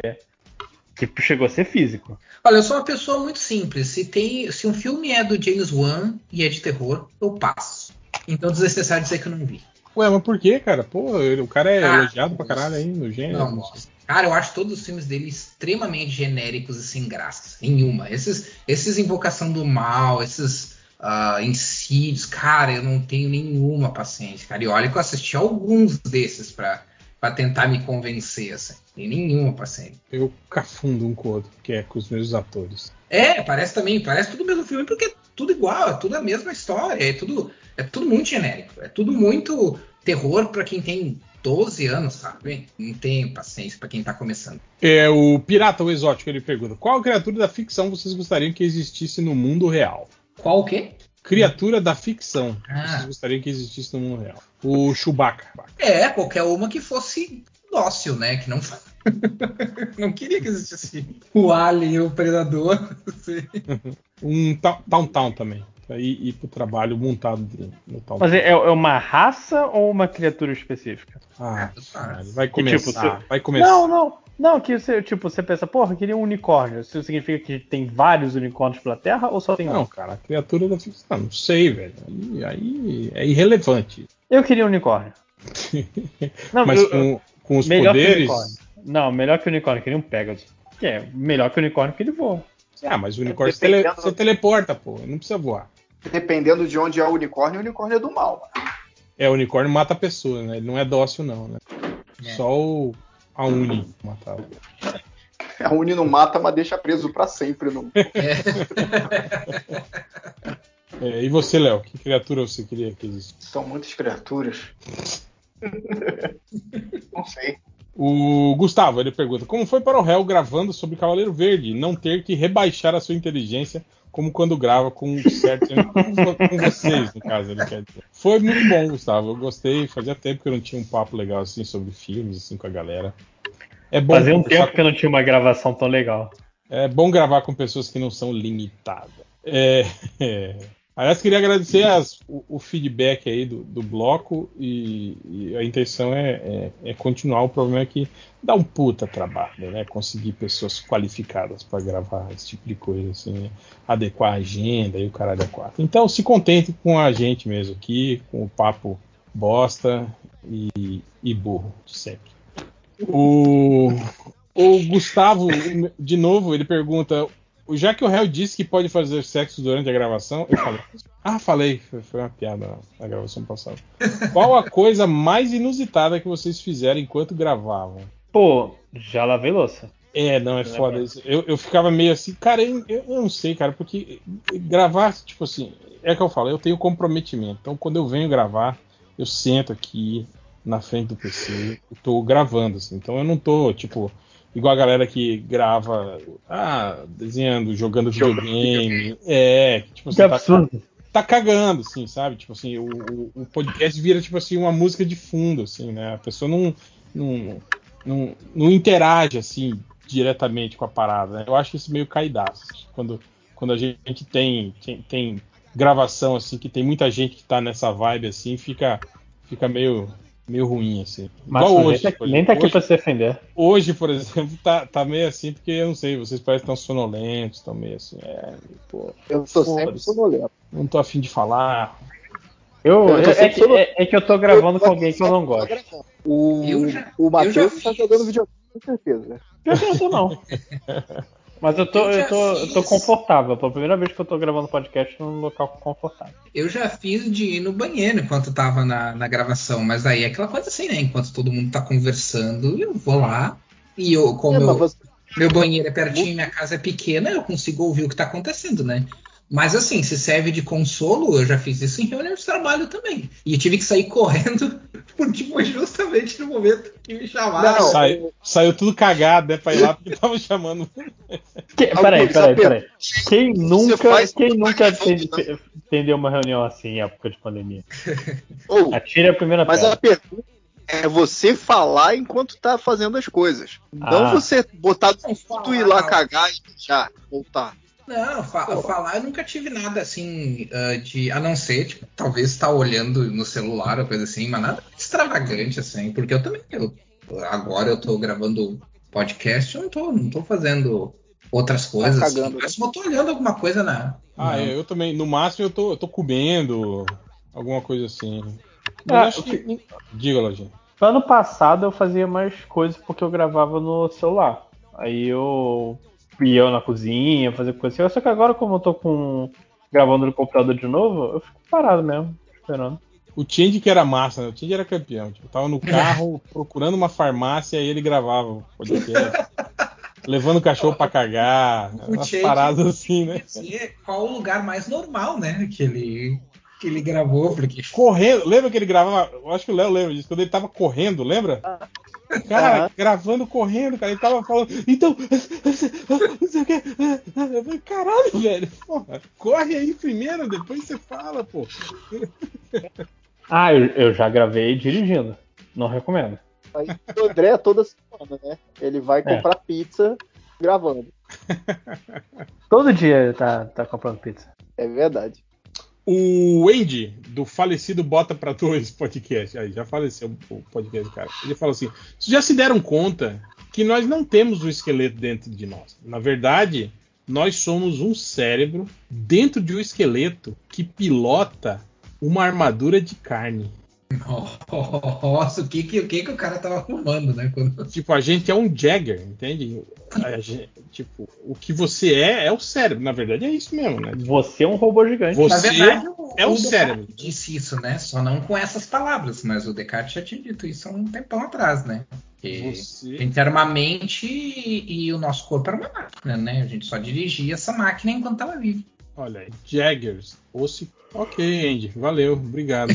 Obrigado Boa sorte com as drogas. O Bruno Felipe Silva ele pergunta: Que filme ou série alguém com um simples comentário destruiu para vocês para sempre? Fala, pra mim foi o Cavaleiro das Trevas, quando o réu comentou que se você tirar o Batman e colocar o Jack Power e tirar o Coringa e colocar um terrorista qualquer, o filme acontece do mesmo jeito. Cara, É, mas vou- é verdade, né? Vai fazer o quê? eu, não lembro exatamente de uma série, mas eu lembro de um, de um ator que destruíram com um comentário, que foi o Luke Cage. E suas As, ore... orelhinhas. as orelhinhas. o nome, caraca, quebrou pra mim. Eu nunca mais vou ver esse cara do meu jeito. Toda vez que ele aparece na tela, você fica prestando atenção nas orelhas do cara. Eu não consigo lembrar de nenhum, cara, mas eu. Assim, que tenha, que, tem- que tenha me destruído a série, mas eu sempre acho engraçado quando o réu fala que The Good Place é sobre. que o final The Good Place é uma. é um incentivo ao suicídio. Que é, né? É, você sabe que é algo. Não se faça de desentendido. Eu, eu, eu sou muito fã da série, cara. Eu acho engraçado que o pessoal que é fã da série fica boladaço, cara, quando fala isso. O psicólogo do 5 horas fala que eu fui um dos ingênuos que acreditava no garotinho voador viajante do final É. do Radio Flyer. Até começar a ouvir o MDM por volta de 2010 e descobrir toda a verdade. Ah, lá Toda do Fauna também. Toda vez que falo o nome desse cara aí do psicólogo dos 5 horas, eu acho que tá realmente falando do psicólogo dos 5 horas. Como é que sabe o que o 5 horas tá falando? O Lauliet, ele pergunta: se um conteúdo é pensado para vídeo, editado como vídeo, lançado como vídeo, e seu canal principal é uma plataforma de vídeo, ainda faz sentido ele se chamar podcast? Tá, mas aí eu faço outra pergunta. Existe alguma coisa no termo podcast que especifique que seja só áudio? É, não, é porque o nome A podcast etimologia? surgiu com o, o formato, né, de áudio, Sim, né? sim. Eu, eu- não, eu, a- a- a- eu, eu entendo a pergunta dele, né? Mas se a gente for parar para analisar, Eu, eu, a, eu a sou, expressão podcast não Eu sou- sugere, a não ser pela, pela ah, eu acho que o pensamento comunidade. o, o conteúdo lá que está saindo em vídeo, editado em vídeo, da plataforma de vídeo, se você só escutar o áudio, ele faz sentido para você? Faz, não faz? Aqueles programas de entrevista, Sim, os mesacasts são isso. Se você só ouvir e não ver, não ficar olhando, não tem problema nenhum. Você entende tudo que está acontecendo ali, né? Eu acho que é isso. Mas aí- E tem muito, e tem muito conteúdo de vídeo que é que com imagem que também tu não, né? Que teoricamente tu precisaria ser. É, tipo, tipo, tem podcast do MDM que a gente fica comentando imagens que não. É. Que a galera que tá ouvindo não ouviu. né? A gente nem fala que imagem que é, por exemplo, né? Gente- É, porra. Não, mas eu digo assim, ó, tem, tem vídeos, por exemplo, que eu assisto, que é, sei lá, tem um canal lá chamado The Infographics Show, lá que é, assim, tipo, histórias ah, da, da história, assim, aleatórias, ah, uma, que são animadas, sabe? Mas se tu, se tu só ouvir, ah, tipo, as imagens são só, as, as animações são só ilustrativas, sabe? Tipo, Hum. não- se tu só ouvir também não, não faz diferença, tu não vai perder nada não, não vendo, sabe? Ah, então, mesmo não sendo ah, estilo entrevista, coisa assim, também é uma coisa que poderia ouvir tranquilamente. Eu nem, tô, eu nem tô questionando a pergunta do cara, porque eu realmente acho bizarro essa coisa de agora pod, de podcast de vídeo. Eu acho um. É, eu, eu tô achando, tipo assim, que quem produz conteúdo de podcast, podcast mesmo, de áudio, tá meio bolado com esse lance dos caras meio que puxarem pra eles a autoria, né? Eu, Uhum. vi- eu já, eu já vi várias vezes, inclusive, os próprios caras do Flow falando, né? Que foram eles que criaram essa porra no Brasil e não sei Porra, o quê. e não sei é, o aí, que. aí é sacanagem mesmo. Tipo assim, fa- falando assim, enchendo o peito, né? Tipo assim, chamando a responsa, né? Aí eu acho que eu entendo, né? Essa galera que leva a mídia mais a séria, que tá aí remando com um podcast só de áudio aí há anos para tentar monetizar, para tentar fazer as agências é, entenderem o conceito e, e, que vale a pena investir nisso, né? Aí de repente chega uma porra de um produto que é YouTube, com youtubers famosos, que já tem uma fanbase gigante e que faz, sei lá, 5 milhões de views, entende? Tipo assim, óbvio que daí o dono da agência vai olhar assim, porra, mas seu podcast tem 80 mil pessoas que escutam? Ah, mas porra, olha aqui, ó, tem 2 milhões aqui, ó, esse aqui é no YouTube. Então, uhum. eu vou investir nele, né, que é que é tudo podcast mesmo. E também tem o lance da narrativa, né, cara? Que, pô, esses caras grandão aí ficam dizendo que são os primeiros. Bom, eles acabam sendo, né? Porque sim, vira, vira a narrativa dominante, né? Sim, sim. Mas no, fundo, é no final tudo é briga de, de egos, né? É. Mas tem umas coisas engraçadas dessas mudanças assim, porque outro dia eu tava vendo Spotify, daí deu uma propaganda eu tava vendo, tava ouvindo Spotify e, e, deu uma propaganda do tipo assim: ah, agora você pode. Aí tem umas, play, umas playlists especiais lá que tu organiza tuas músicas e tu pode ouvir a playlist com algumas notícias no meio. Eu pensei, tá, esses filhos da puta reinventaram o rádio? Ah, é igual o tal do storytelling. Eu falei, isso, isso existe desde os anos 20, né? É, audiodrama. É, radionovela. É, né, cara? Essa coisa nova. Só com inveja. Que surgiu aí, né? Storytelling. Fácil. Pô, Kryptonita surgiu num desses audiodramas aí. do 80, 60 anos atrás, 70 anos atrás. O Felipe Cunha, agora eu quero ver, eu quero ver as pessoas se comprometendo. Se vocês pudessem retroativamente eliminar do MDM algum membro, qual seria? Não vale Bugman, Inominável e esses que são que são lojinha. Você ia se, se, inserir no Jovem Nerd, Lojinha? Porra, eu ia inserir nesse podcast com vídeo que criou o podcast.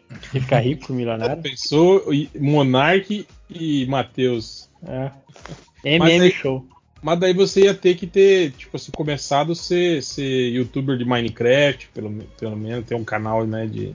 Porra, lá nos meados de 2011 eu tentei fazer um, um Skyrim. Só que eu coloquei no Facebook e o cara falou: Cara, seu computador é uma merda, não faz isso. E eu parei. Então aí, ó, tá vendo? Você teve seu sonho tolido. Foi, foi o momento que, que a linha do tempo se partiu. Tem o Arif, o Arif Lojinha tivesse continuado. Tivesse continuado, ia ser um, um grande streamer aí. Olha aí, mais um, ó, uma ideia de livro aí, hein, Lojinha. Oh, uma, não, mas, é uma ideia mas, de uma biografia lojinha, de um não vale, não vale se eliminar. Ah. vamos lá, vamos lá. Eu gosto que essa pergunta é quem você não gosta no MD? Não, não necessariamente, cara. Você pode eliminar alguém que você gosta, mas que você acha que, por exemplo, não faria diferença ou que não tem muita cara da MDM. Não... Aí eliminou todos. É. Opa. é, o Léo mesmo seria um que eu eliminaria fácil. Primeiro porque, ó, porque ele é o Léo, cara. Ele não era. Tipo assim, na época todo mundo era o, o Hell, o Change, o Ultra. E aí, Léo, você vai ser quem? Eu vou ser o Léo. Porra. Tipo, nem boneco ele queria ter, cara. Você não vai me eliminar nada, você me ama. Tinham feito. Não, eu ia eliminar você do MDM. Do MDM. Eu, eu tô te, aqui, te libertando. Eu ter você aqui, aqui do meu lado. Do seu coração. Eliminar você do MDM, não da minha vida, Léo. Tipo, tinha, eu, fizeram até a layout do, do boneco. Era um Chewbacca com aquele. aquele aquele cinto hum, peitoral uma... cheio de lápis, né? E ele não, não quis. É pau no cu pra caralho. É, porra. É o diferentão, o fodão. Não, eu sou eu. Não quero ser esse bicho aí. Engraçado que foi ele mesmo que desenhou. Ele mesmo desenhou o visual que ele recusou. Ai, caralho. Ai, Vê o fundo do pau no cozido isso, cara. Tipo, cara, eu escrevi aqui o, o, roteiro do filme sobre a minha vida, mas eu não vou autorizar a fazer esse filme. É tipo assim, né, cara? Tipo... É, é autobiografia, autobiografia não autorizada. Não autorizada, né? É... E aí, quem mais? Vai lá, Lojinha. Quem você eliminaria? Porra, eu eliminaria o Léo também. Caraca! Agora ficou fácil, eu, né? Ah, eu vou eliminar. eliminaria o Léo Fnock. Pronto. É, todos eliminariam o Léo porque, não, eu, porque presta atenção, Léo, se você não tivesse MDM, você poderia estar com mais sucesso na vida. Você teria mais companhia do seu melhor amigo. Quem é meu melhor amigo? O dinheiro. Ah. Ele, eu tô afastado dele. não estamos se falando, eu né? acho- Não estamos se eu falando. nos- Eu tenho a impressão que eu gosto mais dele do que ele gosta de mim.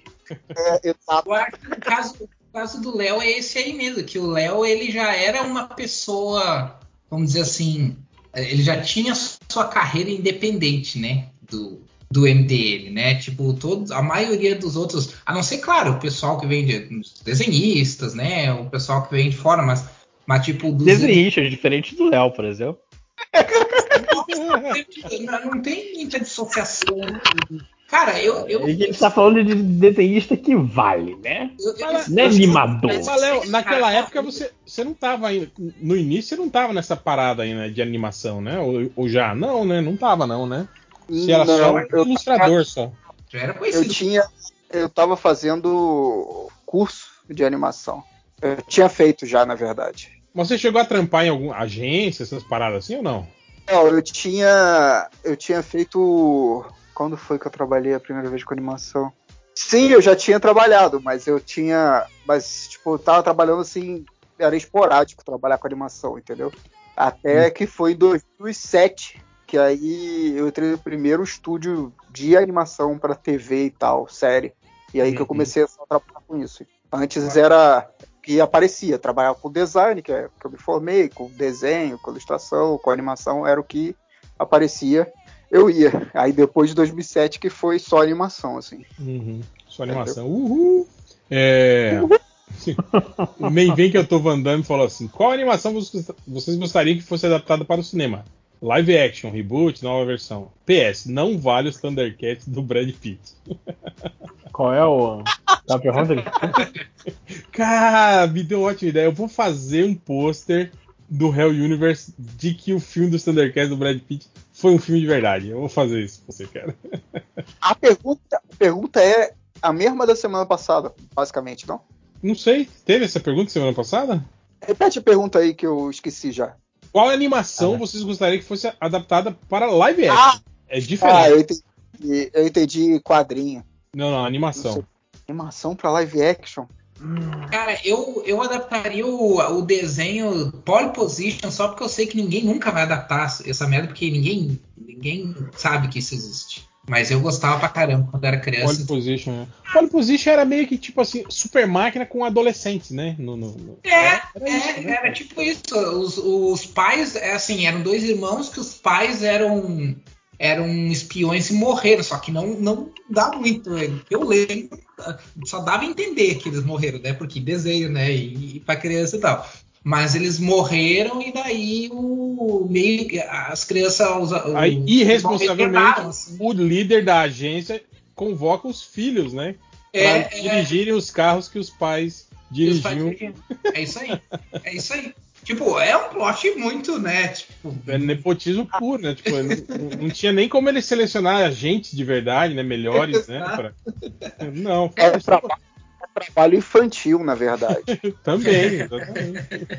Mas eu eu adaptaria, cara. Eu adaptaria essa, esse, esse desenho aí, porque eu acho que daria uma animação. eu- ah, uma animação. Acho que daria um filme live action de aventura legal a, a, pra, pra jovens, pra adolescentes, sabe? Eu acho que daria um filme bacana.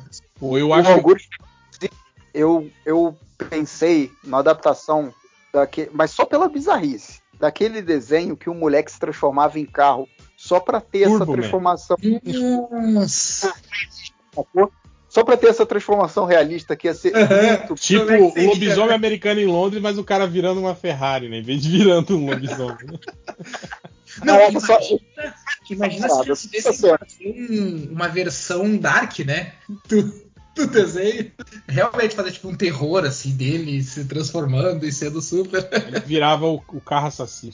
É. Que é meio isso, né? Christine era isso, era o espírito da menina, não era? Que tinha, morrido, que tinha sido estuprado e tava no carro, não era? Sido morta, Ah, estuprada, tava no carro. Acho que era isso, cara. É, eu lembro que era um espírito de, de alguém, mas não lembro, não lembro direito do, do, do plot, mas era, era um espírito sim, era um carro possuído, digamos assim. É, mas acho que, pô, eu, eu lembro do. O desenho que eu me amarrava era o Jace e a Liga Relâmpago. Esse eu acho que dava um filme legal. E bom que daí tá, talvez eu, ver, eu visse o final, né? Porque não teve final do desenho. e aí, fazendo o filme, talvez a gente conhecesse o final, né? Tem o Caverna do Dragão também, né, cara? Podia ser uma boa também, né? Ou não, acho que não, né, cara?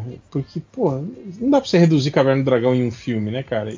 É, então, eu ia, eu ia fazer a pergunta inversa dessa, né? Tipo, que, anima que, que desenhos animados vocês acham que seria melhor nunca fazer um filme? Tipo assim, poderia fazer uma longa-metragem de animação, poderia fazer, né, outras coisas, mas que um live action nunca, não, seria melhor não.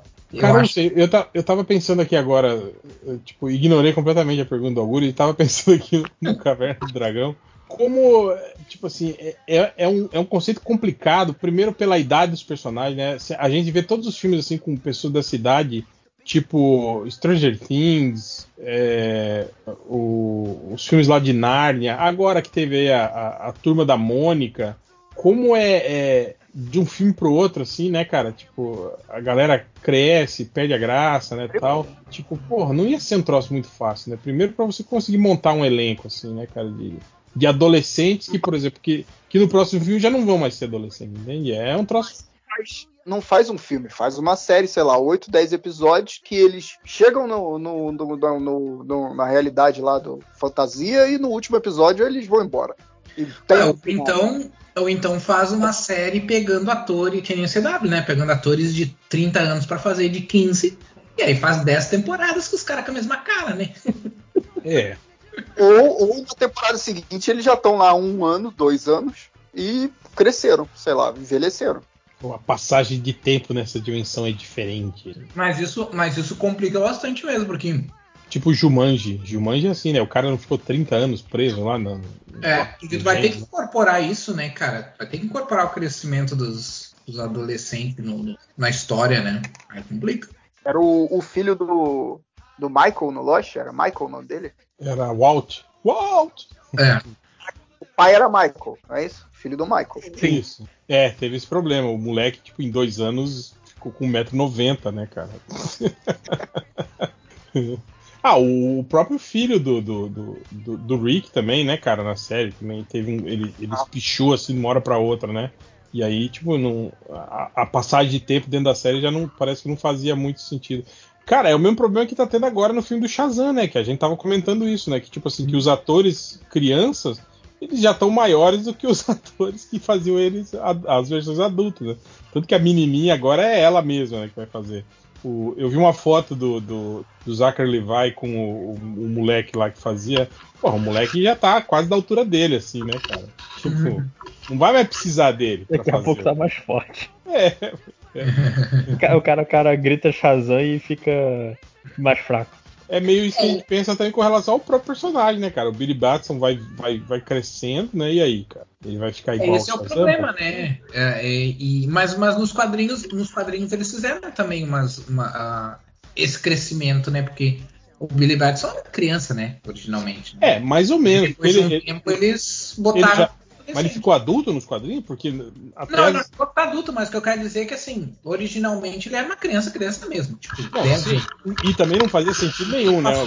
Uma rádio contratar um radialista que tem 8 anos de idade. Exato, aí depois eles cresceram ele botaram ele com uns 14, 15 anos, eu acho, né? É. A função é fazer as crianças de filme tudo em CG, que aí acaba com o trabalho infantil e dá emprego. Não, e, e o pior é que desafios tecnológicos à parte, o interessante é que pô, tu pode criar um, uma criança de CG que depois tu, tu cresça ela, né? Então, realisticamente, entre aspas, né? Então, tá aí, ó. Tá aí. A, a, criança vai ser igual a da. Ou da então. Moça, o nome do, do Crepúsculo. Porra, bizarro, hein, cara? O neném deles digital, né, cara? Não, é, é, é, uma das coisas mais assustadoras que eu já vi na minha vida. Cara, mas custava botar um neném de verdade, cara, na cena? Não, réu, mas aí eles queriam fazer que tivesse as, as mesmas coisas do pai e da mãe. Ué, mas dá para você retocar digitalmente uma criança de verdade. Mas é muito mais tecnologicamente avançado você fazer um bebê capeta. o, que é, o que é engraçado é que eu nunca tinha visto, né? Isso aí. Uh, e mas já tinha ouvido falar muito, né? Do, mas nunca tinha assistido o filme. Esses, esses dias que eu digo assim, um ano atrás, mais ou menos, eu, eu, aí, aí eu vi a cena no YouTube E, cara, eu me assustei demais, assim, porque sabe aquelas Sim. coisas que tu pensa, sabe aquelas coisas que tu pensa, ah, o pessoal, a essa altura o pessoal já tá exagerando, né? Já virou meme, né? Falar mal disso aí e tal. E aí eu olhei o vídeo e pensei, caralho, o cara não tava exagerando. Mas é foda, cara. Tipo, como tem umas coisas. É, é isso que eu falei. coisa que eu achei impressionante, por exemplo, quando eu assisti o, o Avatar do James Cameron, por exemplo. é, a movimentação do personagem e o fato de, tipo assim, de- deles parecerem realmente que tem peso, que tem. que tem. Tem leis da física atuando naquele corpo digital. Isso aí foi muito bacana no Avatar. Apesar do visual todo despirocado, coloridaço e real, né? Tipo assim, a, a, a física, né? aplicada assim tava eu acha- achei bem bacana assim é, que achei tipo até hoje assim filmes que não, não conseguiram igualar aquilo lá mas cara olhar pro personagem digital ainda é Star Wars mesmo cara todos tipo quando eles põem o Moff Tar Tarkin ali no meio ou aquela princesa Leia com cara de fuinha tipo cara é muito estranho cara é igual Ainda pra- tem o Uncanny, Uncanny Valley que eles chamam, né, cara, que tu não é consegue, né? o Velozes e Furiosos mesmo, quando botou o, o, o Paul Walker digital nas cenas, cara, é, é muito é muito irreal ainda, cara. Eu acho que o único filme que eu achei que, que ficou bom foi o Blade Runner 2049, que tem a, a, a Rachel, né? Que aquilo realmente foi o troço que me impressionou, mas eu vi o making off, tipo assim, a movimentação dos olhos, eles usaram da atriz, entende? E é isso que faz uma puta diferença. Não fica aquele olho morto de, de personagem CG, sabe? Porque a gente tem essas microexpressões assim, né? De olho. A gente, tá, a gente movimenta o olho toda hora, assim. Alô? Né? Caiu do nada. Eu acho que eu caiu de novo. Acho que caiu. Mas é o bebê demônio do crepúsculo. Cara, eu. Eu tô vendo aqui o vídeo de novo. O. O. Tem. O, o lance todo de Star Wars, acho que teve, teve um caso que eu achei de, de boa. Eu acho que foi com o, o Tarkin. Mas a Leia tava foda. De ruim. Eu não vejo necessidade de. Eu Eu acho. não, não vejo filme. Não, eu- eu não, eu não vejo, eu não vejo por que, que colocaram, além de fanservice, né? Os personagens antigos no- nesse filme aí do. Não, só fanservice mesmo. Não tem, não tem apelo na história nenhuma. Eu te falo que eu gostei muito do Bad Batch, que é a série que tá no, no Disney, né? Mas Uhum. que não tem. Só tem Jedi no primeiro episódio e estão lá só pra. pra na, na hora daquele do ataque dos clones lá que eles saem matando todos os Jedi. É Uhum. só esse momento, assim. Depois não aparece mais, fica focado na história dos malucos lá, do Bad Batch. Eu gostei bastante disso, de, de não ter Jedi, de não ter nada do. Tipo, Jedi nem Uhum. Sith, sabe? É ruim. O Bad Batch é ruim. Eu queria ver Eu o gostei. Visions, não sabia que tinha lançado já. Pô, já tem a série, a primeira temporada inteira. Teve um monte de gente perguntando sobre Visions. Se alguém assistiu já algum episódio de Visions. Também não. Os três primeiros. E eu gostei. Até agora eu Aí eu, eu vi a, eu vi a galera comentando diz que parece que meio que essa série meio que dá uma bica no, no lance do canon, né? E tipo assim, meio que é, deixa as histórias rolarem soltas, assim, né? Com, aí, mas eu não sei até que ponto isso é verdade. É, também. Eu só assisti três. Mas o É segundo. o Arif do. O Arif do Star Wars? Não, é, é. Não. É Animatrix. Mas tipo assim, cada episódio é uma história diferente ou não? Ou é uma história. É uma Entendi. antologia. Cada episódio é uma, uma diferente. É diferente. A Ah, primeira legal, é uma legal, legal. que é tipo um samurai, aí tem uma vila sendo atacada, ele defende a vila do Sif. A segunda é uma banda que que tem que resolver assunto com o Jabba. A terceira é um, um casal de, de irmãos saindo no tapa lá. O- é tipo isso, sabe? Tudo dentro Uhum. do universo Star Wars. O resto não vi ainda. Mas o que eu achei mais bonito até agora foi o terceiro, que é do casal de. O primeiro é naquele esquema 3D para parecer 2D. A história é legalzinha. a, a animação muda também de um episódio para outro. Achei que era Muda, muda. São tudo mesmo. estúdios diferentes.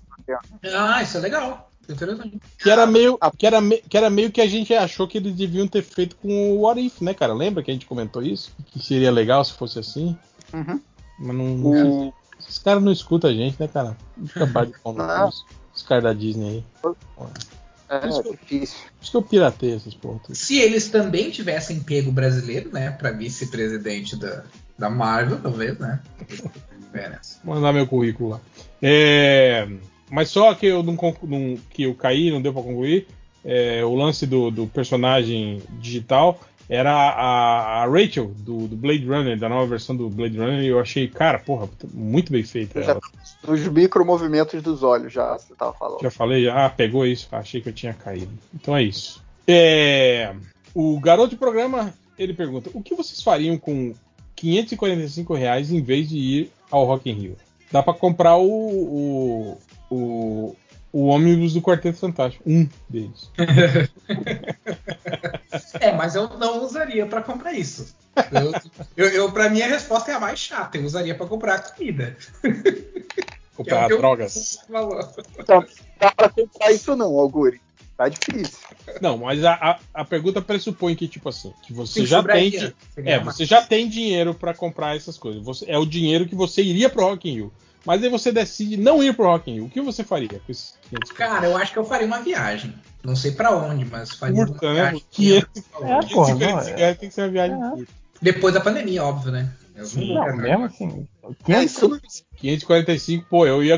Isso é uma boa grana pra guardar, hein, pra pós-pandemia e pro boteco, hein, cara. Ah, também. Jogar uma, jogar uma sinuquinha. Então eu, eu garanto essa noite. Comprar várias fichas de sinuca. Meter uma Diana na jukebox. É. Fala, deixa a garrafa aqui. Ô, garça, deixa a garrafa. Hoje eu vou pagar para todo mundo. Pô, pior que na situação que eu tô agora, eu iria economizar pra comprar uma geladeira juntar. Ah, lojinha, geladeira tá indo pro book também, cara? Além da TV, também é geladeira? Não, a TV, eu já tô aqui com a TV nova. Não, o sim. proprietário sim. já Mas o frigobar, que na verdade não, não é uma geladeira, é um frigobar. E ele tem um problema na parte de, de, de cima do congelador dele, que não importa a temperatura, ele vai congelar tudo que tá ali dentro é, é o que um iceberg. congelador geralmente faz Não, isso, mas ele faz iceberg. Ele, ele, ele, em uma semana o gelo toma conta da, da área. Ah, deve ser a, a vedação dele já deve estar tá, deve tá ruim então, cara. Provavelmente é, é isso que acontece. Aí, aí é uma merda, porque ou você tem que vai descongelando toda semana, semana descongelando, você perde duas semanas e foi pra merda.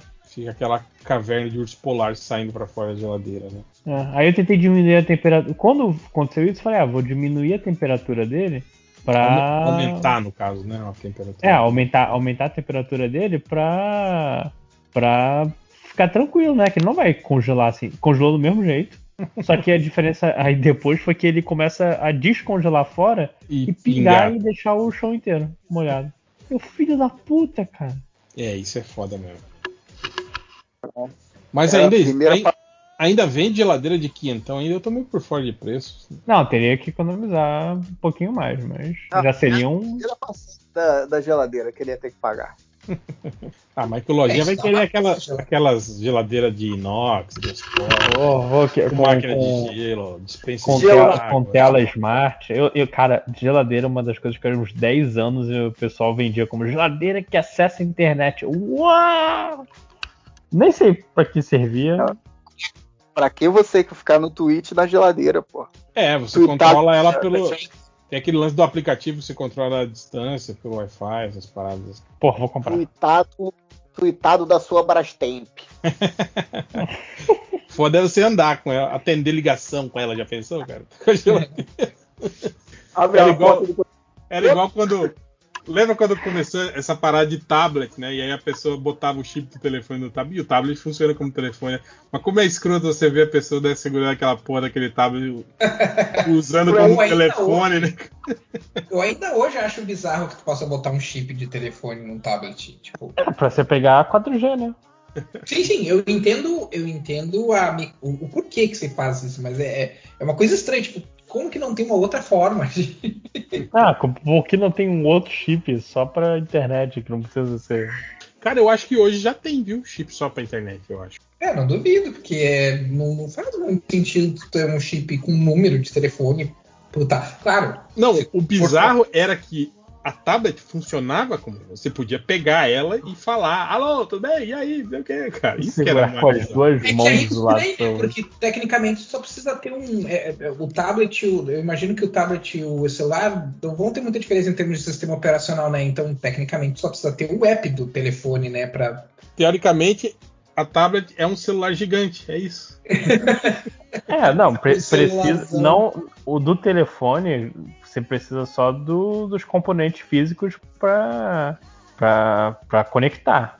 Mas tirando isso, eu não sei isso. A, a, gente poderia argumentar que o, que o tablet poderia ser usado para ligação se fosse para videoconferência, né? Tipo, para poder se ver num tamanho maior e tal, mas o cara com, com, o, com o tablet no ouvido, isso é foda, né? Até porque alguns e... são maiores que sua cabeça. Sim, sim. Pois é. E aí, para terminar aqui a, os comentários, o Andy do falecido Bota para Dois, ele pergunta aqui: Meu falecido podcast não durou nem 50 episódios. Que conselho vocês dão para manter o projeto vivo por tanto tempo na internet, como é o caso do MDM? Caralho, dá o conselho também, que toda semana é aquela. Será que hoje? Será que essa semana não vai ter, não vai ter podcast? Cara, eu vou tentar responder um pouco a sério essa, essa pergunta, assim, mas é, tipo, eu honestamente. Ah, tipo, eu, eu, eu, honestamente acho que o MDM é uma anomalia. Assim. Eu acho que o MDM, como, como ele faz as coisas, como ele sempre fez as coisas, é, é, é, é um, é uma exceção da exceção da exceção. Assim. Um, qualquer outra pessoa que tentar fazer as coisas do mesmo jeito que o MDM fez nessa trajetória não vai chegar ao mesmo número de episódios que o MDM chegou, sabe? Essa é a minha. Esse é, esse é a sua opinião séria. Essa é a minha opinião séria, sincera. Que eu acho Conselho que... Não, porque, porque é assim, todo mundo fala, ah, porque o MDM. Mas, cara, eu acho que o MDM é um. O que eles, o que eles dizem lá de, tipo, né, o tempestade numa garrafa, assim. É um troço que vai acontecer de novo, sabe? Então, não é. Eu não acho que, é, que seria parâmetro, assim uh, para sucesso, sabe? Cara, eu acho que tem um pouco. O MDM eu acho que funciona muito na base do comodismo. Eu sei que isso pode parecer contraditório, mas eu acho que é, é bem por aí, cara. Tipo assim, de que a gente se acomodou a fazer o podcast, entende? Semanalmente.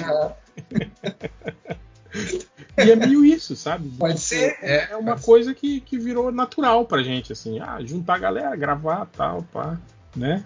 E tanto que, cara, faz quantos anos que a gente não tem mais pauta, a gente não se preocupa mais em preparar coisa, em pensar como, o que, que a gente vai falar essa semana. Acho que até o Lojinha pegou essa fase ainda, né? Que a gente ainda fazia brainstorm, discutia o que, que, podia ser legal, ó, oh, isso aqui pode ser legal, ah, não sei o que, blá blá. Não, chegou uma hora que virou tipo só o bate-papo da galera, que na verdade sempre foi, né? O podcast sempre foi isso, tipo assim, juntar a galera para conversar, né, cara? É que tipo você reunir seus amigos e, e conversar. A diferença é a gente fazer isso, tipo assim, direcionando a conversa para algum tema, né? Mas chega um momento que, tipo assim, bom, depois de, sei lá, o MDM tá com quase 20 anos, não tem mais tema, né, cara? Tipo, já fizemos todos os possíveis, né? e aí é isso, cara. A gente já repetiu né, todas as vezes possíveis. Sim, é, exatamente. Então é isso, cara. Eu acho que, cara, eu acho que o principal é isso. Eu vejo muito, eu tenho, eu conheço muita gente que, que tá nessa noia de de, de, de, podcast, mas que quer ou quer fazer sucesso ou quer ganhar dinheiro, sabe? Essas pessoas assim que é. ficam ansiosas com o negócio do resultado, tipo, porra, como assim? Só 500 downloads, isso aí tá muito não sei o que. Eu falei, cara, você tem que desencanar disso, cara. Primeiro você tem que fazer o podcast porque você gosta, porque você quer, porque você, você quer estar tá lá para conversar com a galera, entende? É isso, velho. E mal comparando, e mal comparando é que o pessoal, né, quer falar, por exemplo, dos filmes amados, sei lá. Uh, tipo, o pessoal pode olhar o MDM e dizer assim, ah, mas o MDM tem audiência e coisa assim, mas porra, o MDM tem quase 20 anos, né, cara? Sim. Olha o tempo que levou pra, pra chegar nesse ponto, né, de, de, da galera conhecer e da galera se acostumar também, assim como a gente. É, eu sei, mas, mas alguns é isso que eu falo, tipo assim, a gente não, não, não se prende a isso, sabe? Você não vê a gente, tipo assim, correndo atrás de número, ver ah, uh, como que tá o download, como que tá não sei o quê. Cara, a gente teve um problema num episódio esses dias atrás que ninguém moveu para resolver. Os ouvintes que resolveram o problema pra gente, entende? Cara, é isso. Quando eu falo em comodismo, é isso. É quando aparece uma treta, assim, que precisa ser resolvida, a gente não resolve. A gente tipo, ah, não, deixa, tal, é. Então, tipo assim, tem o lance de se acomodar fazendo só aquilo ali, né? O mínimo, só o mínimo do comum, né? Cara, eu, eu, fui acessar para escrever os posts do podcast, eu tava. toda vez que eu entro no, no tentar entrar no MDM, ele funciona em um browser a menos. Ele funciona. Ele, ah, dessa vez Google Chrome morreu. Aí o próximo, ah, o Firefox agora não funciona mais. O Opera não serve. E tipo, você pensa, dá para resolver? Talvez. Mas deixa eu Mas tentar é, outro. Mas dá trabalho, né? Dá trabalho. Gente, Mais é, fácil abrir um outro.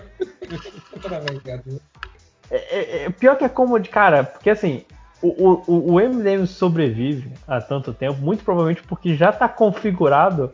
Gente, vamos gravar um podcast essa semana. Porque se tivesse que marcar, não, veja bem, você, não sei o que. Não, eu sei que o Guru tá falando, só que eu tô falando de novo pra parecer que eu que falei. Não, sem vergonha. Porque eu vi.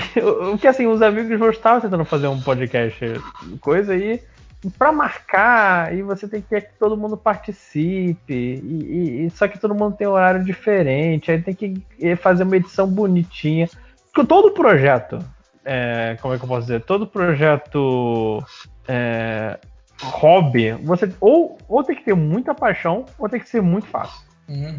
É, e é como, e também é como aquele, é como tu, tu ter, a gente ter um, tipo, um grupo de amigos que lá quando tu tem, sei lá, 20 anos ou 15 anos, ah, tu, todo mundo pega junto, todo mundo sai viajar, todo mundo vai para as festas junto, e aí com o tempo começa, ah, mas eu não posso, ah, mas eu casei, ah, mas eu tive filho, ah, mas eu não sei o que, ah, mas eu mudei de cidade e tal, e aí começa a ficar sempre difícil quando tu vê, tu tá com duas pessoas daquela galera, né? E no caso do MDM tem, tem um lance que vem gente de fora, né? Tipo, vem gente de fora não, mas tipo, você é nova, né? É, vai, Claro vai agregando pessoas É, novas. nossa, Ah, nossa, é legal, claro que ainda tem galera que tá ali desde lá do começo, mas, mas de tempos em tempos vai se renovando, né? Ah, o tanto que essa galera que hoje em dia faz MDM isso, MDM aquilo, MDM... Se fosse os MDM original, acho que a gente ia fazer isso. MDM metal, MDM não sei o quê. Não, mas aí tu tem a galera mais, mais, mais jovem, né? Jovem no sentido de tempo de, de casa, digamos assim, que ainda tem interesse de fazer isso, ainda tem a, a, a vontade de fazer isso, sabe? E vai ser assim, vai chegar o momento em que, em que o pessoal vai se cansar de fazer isso e vai surgir uma outra galera. Eu acho que o, que o vai continuar sobrevivendo eternamente assim, sabe?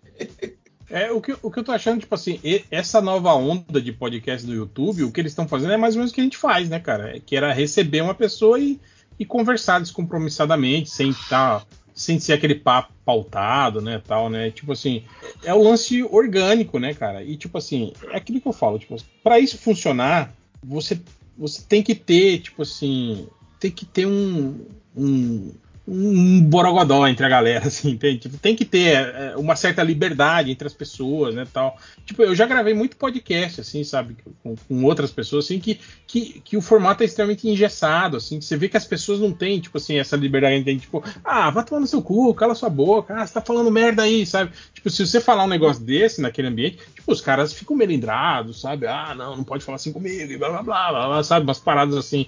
Então eu acho que tem um pouco disso, sabe? Tem, tem isso, tem que ter uma, uma química boa tem- entre a galera, assim, né? Ou então tem que ser algo muito foda, tipo, algo é, pautado, algo pensado, para trazer alguma coisa nova. Eu fico muito triste, aliás, quando eu vejo podcasts assim, que são muito bem produzidos, assim, né? E que trazem alguma, algum diferencial e que não dão certo, assim, né, cara? É. Em compensação, eu fico muito triste quando eu vejo esses canais de YouTube todos iguais, que fazem a mesma coisa. Tipo assim, ah, pega um filme e vamos mostrar os erros do filme, vamos. Aí, Que é o que mais acontece, né? O É, mais cara. Aí, Esse- esses iguais ah, fazendo eu tava comentando ah, sobre isso no Twitter essa semana, cara, que tipo é tem muito conteúdo igual sobre a mesma coisa e o cara não tem tempo de procurar conteúdo pra ver o que que é diferente, sabe? E aí muitas dessas coisas não vem, né? Muitas dessas porque não tem engajamento, né? Não tem ah, muito sim, inscrito. sim. Não, não, É, não e, e isso que também. desanima o cara, né, a continuar também, né? É, também tem. Bom, eu é que sei. Aí, Não tô dizendo que o meu conteúdo é ótimo e tal, mas eu digo na questão de, de, de querer fazer, né? E tu, e- e tu não tem tempo, tu tem que fazer no teu tempo livre e tal, e cara, tem vezes que simplesmente tu pensa, cara, não vale a pena, eu prefiro dormir, eu prefiro, sabe, fazer outra coisa, sabe? Porque eu tô muito estressado e não, não, não compensa, sabe? Tu, tu fazer, tu se esforçar tanto pro, pro negócio que não vai ter esse alcance. Aí, nesse caso, eu acho que não é nem ego, sabe? É mais uma questão de tipo assim, pô, por que, é, que eu vou fazer? mas sabe? tem uma questão também do Augusto, de você está fazendo por quê? Sim, né? Eu acho que tem isso, né? Tipo, se o seu objetivo que é, ah, é só tipo, ah, estreitar, estreitar um canal aí com a galera e falar coisas legais. Mas tem algum objetivo por isso? Tipo, é inflar o canal, é ser mais reconhecido, é começar a fazer parte do rolê profissional disso, é, sabe? Sim. Crescer organicamente, virar um. ter, sei lá, 2 milhões de seguidores e começar a ser chamado para evento. Tem- é isso, cara. É tudo Mas é, é, entra o que, eu- o, que, o que tu estava com- comentando do MDM, né? Que, que Sim, o um- MDM nunca teve uma pretensão. É mais- Esse- é isso que foi, esse que é o diferencial do É. MDM.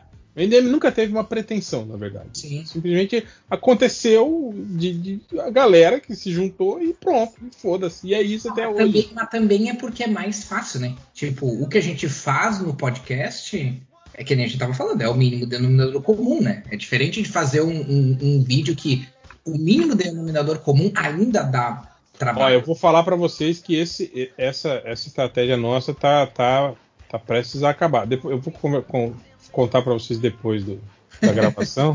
Que, Então para ó, a gravação. podemos estar próximos do fim, viu? Olha aí, ó. Graças a Deus. Mas, Andy, cara, não sei se o, o nosso papo ajudou você ou não, mas é isso, cara. Em, em- em resumo, é tudo isso que nós falamos aqui. Em resumo, depende. É, pergunta do garotinho. O Fábio Guimarães, ele fala assim: se você fosse o responsável por falsificar a certidão de óbito do Bolsonaro, qual causa-morte vocês colocariam? Uma vassoura no. No cu. Colocada por ele mesmo, inclusive. É. tipo, ele foi, deu entrada no hospital porque ele testou isso aí. e Foi. O que eu sei que é, o que eu sei que é problemático, né, ah, em termos de politicamente correto e tal, mas mas por ele ser um cara que é tão veementemente quer se achar machão, coisa assim, e atribui, né, a sodomia a uma coisa, nossa, meu Deus, que coisa, né? Ah, eu acho que eu faria isso para colocar ele na para manchar a memória dele em relação a ele mesmo, se ele estiver vendo isso em outra outro plano, existir um outro plano. E você, Léo, o que você colocaria? Ah, tanto faz. Morre, demônio. Morre logo, diabo. Eu, eu não sei se eu botaria a, ca- a causa morte, mas eu, eu, eu grifaria que o indivíduo não, não tem pênis. Tipo, é como se como se tivesse nascido sem, eu ia botar alguma coisa assim. Né? Tem seis dedos. Você não sabe, Coringa, eu sou o. Cara, isso seria legal, né, cara? Levantar essa conspiração que ele é reptiliano mesmo, do, do, da tempestade de óbito dele, assim. Ele parece ter escamas e. E você, Eu- Lojinha? O que, que você colocar no certidão de óbito do, do mito? Porra, eu, eu- eu- de uma forma irônica, não só, só esses, Covid. De uma forma irônica. O Otávio Libório, ele pergunta assim: sempre que ouvir um podcast, você ser obrigado a aguentar a mesma. Não, sempre que ouvir qualquer coisa, tipo, qualquer programa, qualquer coisa que você vai assistir, você ser obrigado a aguentar sempre a mesma meia hora de recados e jabás do Jovem Nerd. ou sempre que você assistir alguma coisa, ter que aguentar todos os participantes falando com a voz do Sérgio Moro. Você vai ver um filme, tá todo mundo falando. "Ué, é, ué, ué." Ou é puro não. Ah, Ou o pior antes. seria só no cinema, né? Que tu não pode botar mudo, tu não pode passar adiante, mas fora isso. tipo, deixa mudo e fica só com as legendas. É. É, mas aí você tá roubando, não. Você tem que ouvir. Sempre vai ouvir. Mesmo que você tire o volume, dentro da sua cabeça vai estar ecoando a voz do Sérgio Moro na boca daquelas pessoas. Ah, eu acho que eu escolheria os- o. Os 30 minutos do Jovem Nerd antes de Eu cada acho. coisa que você for assistir. É foda que, tipo assim, se você for assistir, sei lá, um episódio de What If, fudeu, né? E, tipo, É, é o dobro, né? O bom é, tipo, deixa acumular, né? Pra maratonar, né, tal. Exato. E aí você vê uma só e... O Marcos Vinícius, vocês podem mudar toda a merda que o Bolsonaro fez e garantir que ele não será reeleito. Mas em troca, teriam que aceitar o Bugman de volta e fazer tudo o que ele mandasse no MDM. Porra. Sair do MDM não é uma opção. Cara, Bugman CEO do MDM agora. Porra, eu abraçava e beijava ele na boca. Vem, vem cá, meu nego. É contigo. Você é nosso chefe. Pode, fala, fala que eu faço. Certa resposta. Você também, Léo? Então, Porra, pra se Bugman- livrar do Bolsonaro, Best friend dele? forever. Nossa, Deus me livre, Bolsonaro, vai embora. Você faria massagem nas costas peludas dele? Não, aí não, né? Não, Não. Se ele pedir. não, mas o problema é se ele, é se ele mandar, porque tá dizendo aí na regra que fazer tudo que ele mandar. Aí a gente vai ter que fazer. se ele não mandar, eu não vou fazer, não. Porque aí não, né? É, vocês que não conviveram, vocês. O Caio Sando Refogado Podcast, ele fala assim: Você tem que salvar o mundo, mas pode escolher apenas um superpoder. Justifique como você usaria. Um, você é capaz de chamar minhocas, mas elas têm a mesma velocidade que minhocas, não, mas são minhocas, né? Você fica invisível, mas só debaixo de um lençol branco. Você tem super força, mas só quando está dormindo. Ou você tem um micro-ondas bucal. Tudo que você coloca dentro da sua boca esquenta, mas ela deve estar sempre fechada. Merda de. Ah, cara, Cara, isso eu queria ficar invisível com É. o pano branco, cara. Mas como você salvaria um? Ah, assustaria Assusta- todo mundo? Eu, eu, ia, eu ia com um lençol e ia matar todos os bilionários. Pô, mas chamar as minhocas ia ser legal, tipo, se você, tipo, mandar elas ruírem todas as, as instituições bancárias do mundo, assim, né? Ia demorar um pouquinho, lógico, né? As minhocas fazerem isso lentamente, mas ia- uma hora ia dar certo, né, cara? Ia levar só uns 150 anos, né? Então, Não, depende de quantas minhocas você chamar pro serviço. entendeu? É. Porque minhoca tem tudo que é lugar que tem terra, provavelmente, né? Então. Se for, se for naquele esquema da, da do Esquadrão Suicida, da, da mo- como é que é o nome do personagem? Caça-ratos? Caça-ratos. Aí, pô, tu chamou, a ilha tem mais rato do que, do que água em volta. Realmente, cara, aquilo eu achei meio exagerado mesmo, a quantidade de ratos. No, aquele final ali. Aí as minho- minhoca ainda é menor, dá pra botar mais ainda. Minhoca. Usaria as minhocas pra fazer compostagem, daí todo mundo seria mais. seria mais sustentável. Mas esse micro-ondas bucal deve ser bom pra você cuspir coisa quente nas pessoas, né?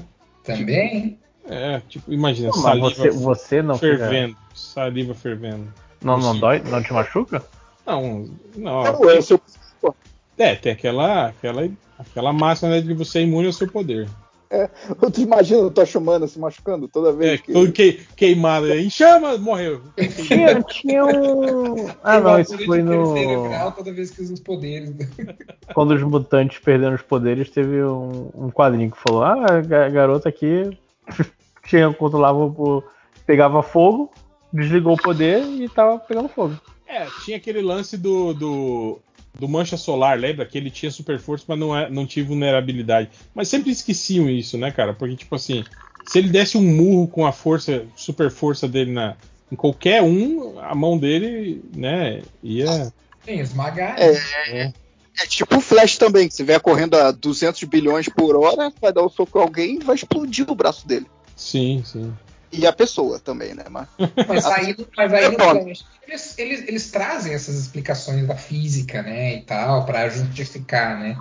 Pelo menos eles tentam justificar o- como é que ele consegue ficar mais forte quando, quando Física, bate em alguém com velocidade. física, física não existe no quadrinho. É, o Flash tem aquela parada da, da, da- da força de aceleração, do campo que protege ele, blá blá blá blá blá, blá né? Tipo, dá um migué, né? Não, eu tô falando, o problema é quando eles querem inventar, tipo o lance do Mancha Solar que, ah, ele tem super força, mas ele não tem vulnerabilidade, então tem uma limitação da força dele. E, porra, tipo, ele não conseguiria erguer um carro, por exemplo. Se ele vai erguer um carro, os braços dele quebrariam, entende? Tipo, tem lógica isso. É. E aqui a última é o Snake Senpai Cobra. Ele, ele pergunta assim: Um meteoro vai explodir a Terra em 3 horas. Como vocês usariam o seu tempo? Bom, eu Hum. não trabalharia, que já seria, né? É. Pô, dormir, né, cara? Pagaria tudo. Três horinhas boa aí pra dormir, né, cara? Ah, eu acho que é pra praia, morrer na praia, eu acho. É, e é um- uma boa expressão também. Morri, morri na praia, né? É. Eu me suicidaria antes das três horas. Tipo, só, só Sim, aí é um cara. Não, é, é Eu essa é a única coisa que eu nunca faria se, se eu soubesse que o mundo tá acabando. Porque sempre tem, sempre pode ter a, a possibilidade do mundo não acabar. Aí vem o. o Bruce Seria muito pior, né, Augusto? Se, se a gente pensar. bem. Sei, seria muito pior, velho. Cara, imagina, dizem, ó, três horas, chega o, o, o meteoro, acabou, galera. Aí, puta que pariu, todo mundo destrói, quebra coisa, é, ma mata pessoas na rua. Aí chega, oh não, fizemos o cálculo errado. É que nem no, no, no Rick and Morty, né? Que teve o, é, nessa temporada teve um planeta lá que o pessoal que ia ser destruído e tava todo mundo fazendo orgia e coisa assim. E daí eles evitaram o planeta de ser destruído. Aí depois no outro dia o pessoal não se olhava mais. Não, ou, só, conversa, só conseguia deviam, conversar. É besta, deviam ter continuado, né? A orgia, né? Tipo, foda-se, né? Vamos continuar. Mas é isso, era isso. Acabaram as perguntas. Não sei se vocês têm alguma coisa selecionada aí, se quiserem falar, uhum. fiquem à vontade. Não, eu. Não. Os comentários você escolheu. Só quero falar que a Terra não é plana e o aquecimento global é real. Só isso. Boa. É, então é isso. Até semana que vem e tchau. Bem tchau. na hora do meu analgésico. Faltam dois minutos. Você pode, você pode encerrar a gravação, Giovanni. Você está gravando. That's it.